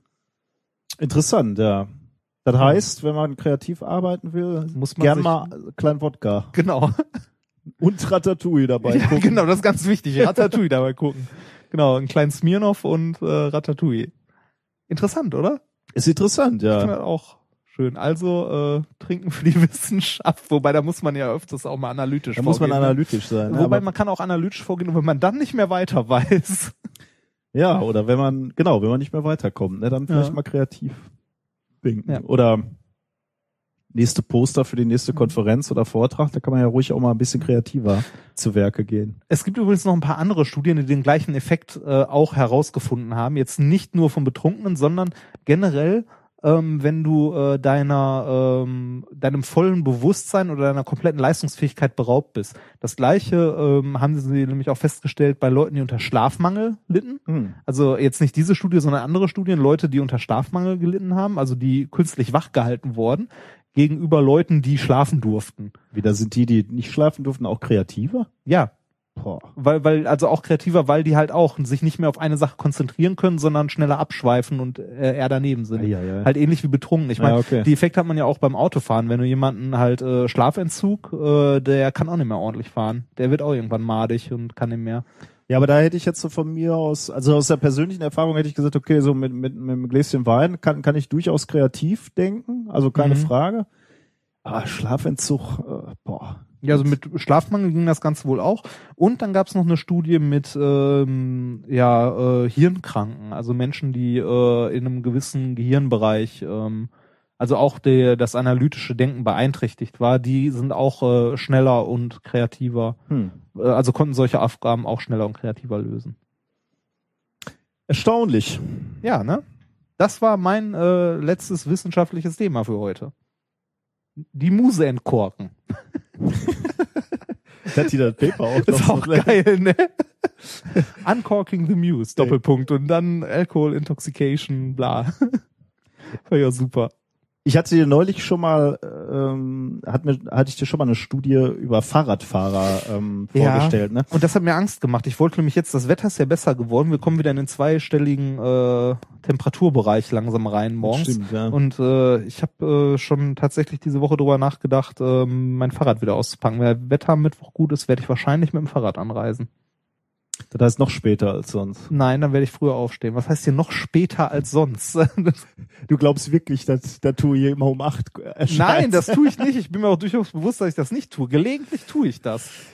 ähm, Aber ansonsten bin ich immer pünktlich um 10 hier. und wegen während dieser Stu we- wegen dieser Studie, die ich ähm, die ich dann zitiert habe, hast du jetzt ein bisschen Sorge, dass die Autofahrer so nah an dir Ja, ich, vorbeifahren. ja, ne? ich habe Angst. Pass auf, ich gebe dir einen guten Grund, warum du doch mit dem Fahrrad am Mittwoch kommst. Was Ja, ich- gesund ist. Ja, das auch. Nee, was, was viel wichtiger ist. Was denn gewichtiger als meine Gesundheit? Erfolg bei Frauen. Haare.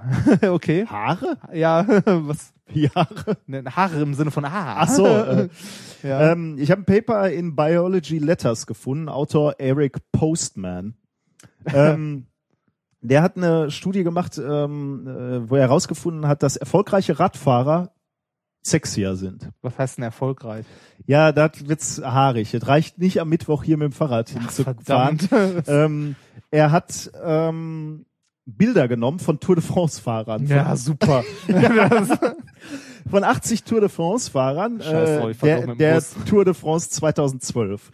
Äh, diese Bilder hat er Frauen gezeigt, allerdings auch Männern. Ähm, und äh, die, die Leute sollten diese Fotos bewerten. Und zwar ähm, von einer Skala von 1 bis 5 äh, nach Attraktivität, Maskulinität, ähm, ja, im Wesentlichen das erstmal. Und die Frauen, die, die sich diese Bilder angeguckt haben, wurden auch noch gefragt, ob sie im Moment ähm, eine Empfängnisverhütung benutzen. Ah. Also ob sie die Pille nehmen. Nicht, Ja. äh, also die Pille. Hormonell äh, Empfängnis verhüten. Ja. Ähm, die attraktivsten Männer, also die, die Frauen kannten diese Männer nicht, ne? Also sie wussten jetzt nicht, da war jetzt nicht so ein äh, Lance Armstrong. zum, also beispielsweise so ein, so ein Superstar, den alle erkennen und dann sagen, oh gut, der ist, der ist erfolgreich und, äh, und berühmt und deswegen finde ich den attraktiv. Das waren also für die, für die Leute, die befragt wurden, ähm, unbekannte äh, Männer. Ähm, und die attraktivsten Männer waren auch gleichzeitig die erfolgreichsten. Also das ist eine klare Korrelation zu sehen. Diese Korrelation, äh, diese, diese Abhängigkeit ist umso stärker, also dieser Effekt ist stärker bei Frauen, die nicht die Pille nehmen die also äh, bereit wären, ein Kind zu bekommen, quasi. Mhm. Ähm, bei Frauen, die die Pille nehmen, siehst du den Effekt auch, aber der ist etwas schwächer und zwar ähnlich äh, ausgeprägt wie äh, wenn du Männer befragst, wie attraktiv die Radfahrer Mhm. sind. Ähm, äh, das ist schon ganz interessant und ähm, es, die, der Autor hat auch zwei Theorien, ähm, wie, wie es dazu kommen kann. Ähm, die erste Theorie ist so ein bisschen trivial, der sagt, ähm, sowohl Attraktivität als auch Aussehen ähm, können den Ursprung äh, haben äh, in Gesundheit. Also wenn du gesund bist, siehst du auch attraktiv, attraktiv aus. Ähm, und ähm, gleichzeitig hast du vermutlich so was wie so eine ähm, so eine ja so sowas competitive, also wenn du so äh, so, so ein Wettkämpfer bist, ne, so ein Mhm. Siegertyp oder so sowas, äh, was, was ich mir vorstellen könnte, dass Frauen sowas suchen in dem Gesicht eines Mannes. Ähm, ich muss gerade lachen, weil der Herr Remford auf sich zeigt. Was denn? Ähm, und beides, also Gesundheit und und und dieses aggressive, dieses äh, dieses hungrige, so- sollte man in einem äh, Physikdoktoranden gleichsam finden wie in einem äh, Tour de France Fahrer natürlich. Oh ja.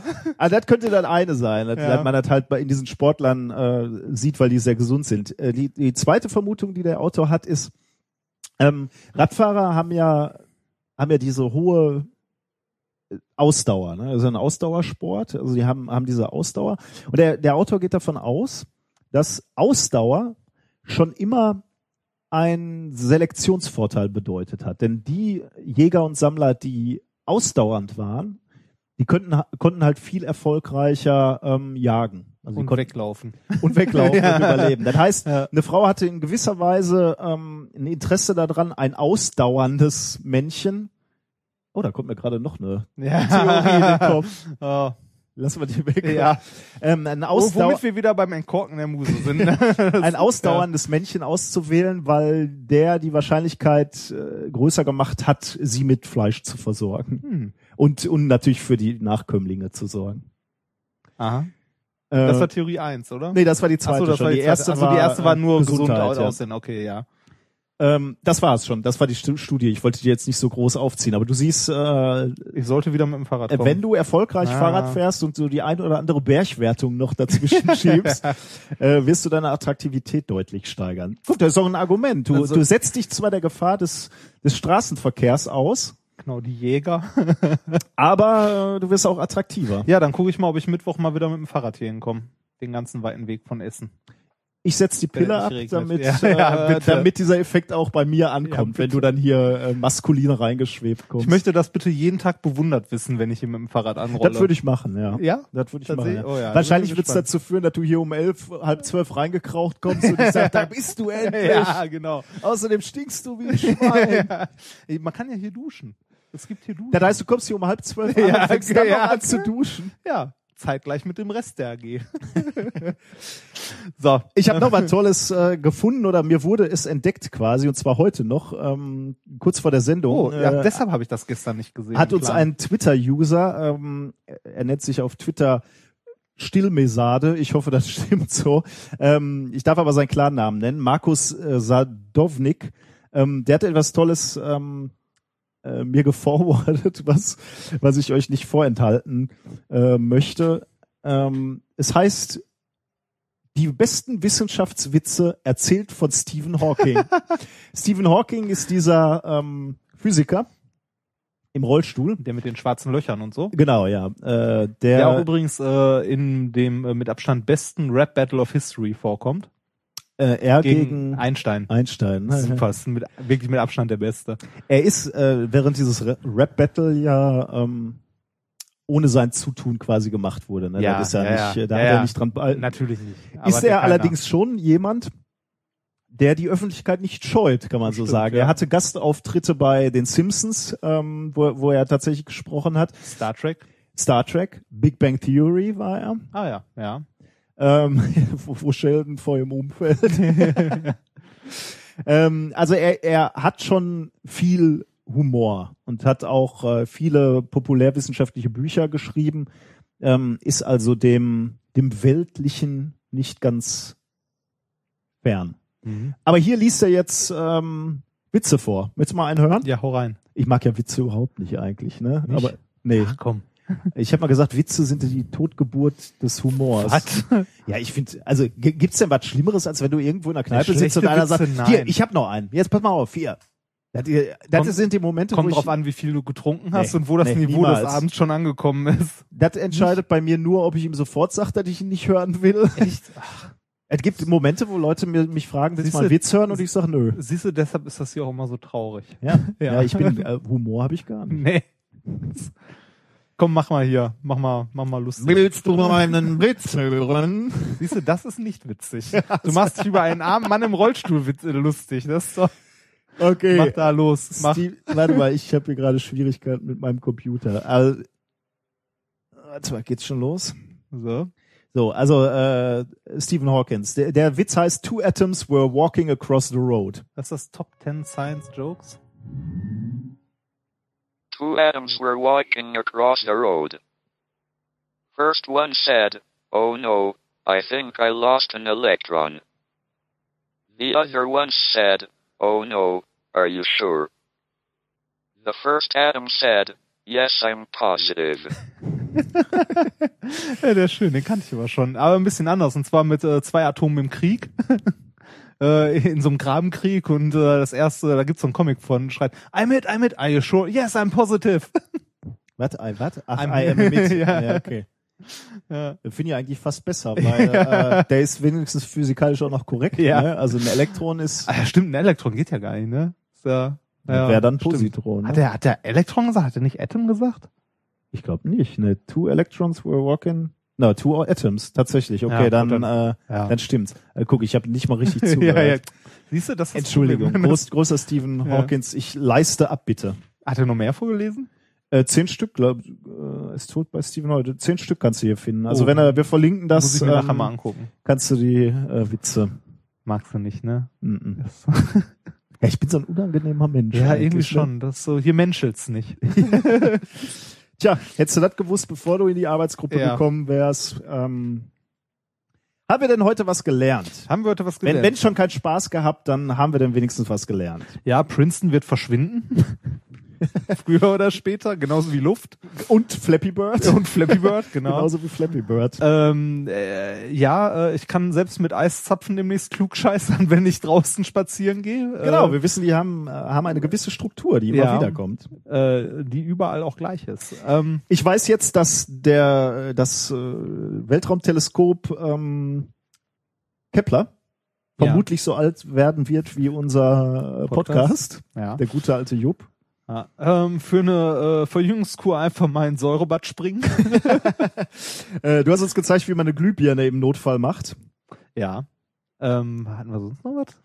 Äh, ja, du hast noch äh, gezeigt, dass man Alkohol trinken sollte, wenn man ka- wenn man kreativ sein soll. Oh ja, stimmt. Wir haben, äh, ich habe Essen, also wir haben Essen bekommen. Ich für heute Abend.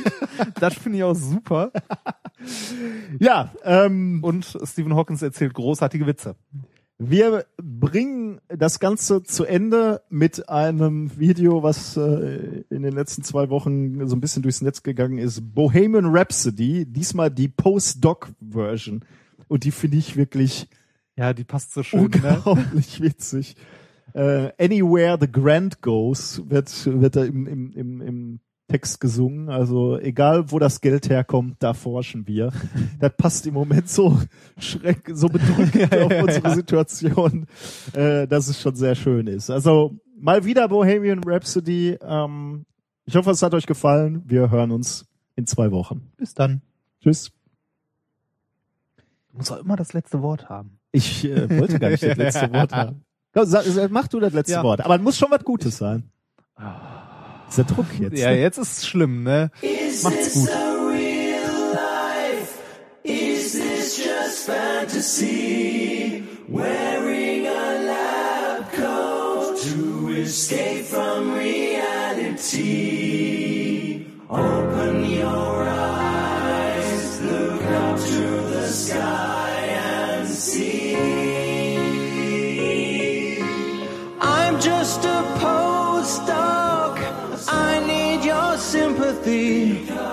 it's easy come, easy go. Sometimes high, sometimes low. Anywhere the grand goes doesn't really matter to me.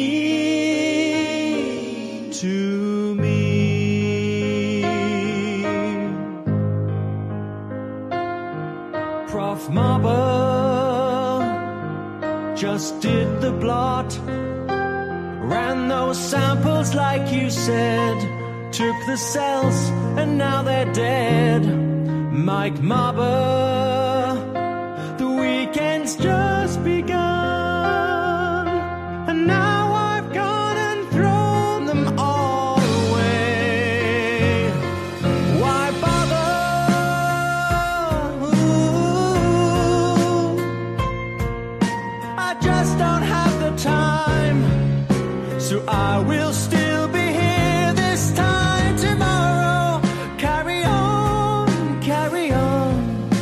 there's nothing else that matters.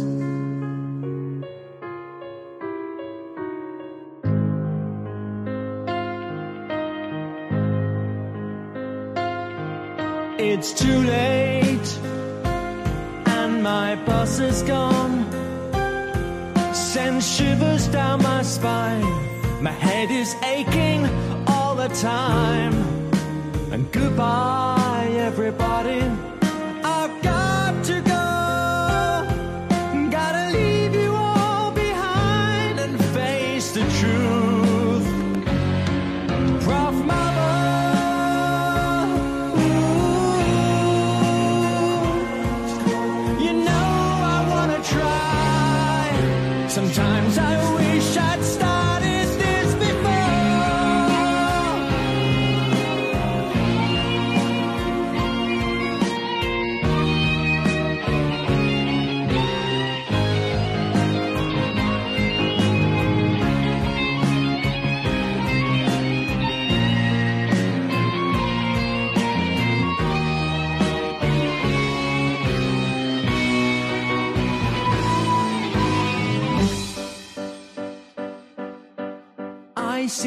Little silhouette in the lab. Oh my god, oh my god, it's an undergrad student. Please don't let it break stuff, please don't let it break stuff now. That's the balance, that's the balance, that's the balance, that's the balance, that's the balance, put it down. I'm just a postdoc, nobody loves me. He's just a postdoc funded by MRC's leading away, There's a conference in the States, will you let me go? You will not go. You will not let you go. Let him go. You will not. We will not let you go. Let him go. You will not. We will not let you go. Let him go. We will not let you go. Let him go. Come on, come on, come on, let me go. MRC MRC, oh MRC, will let you go.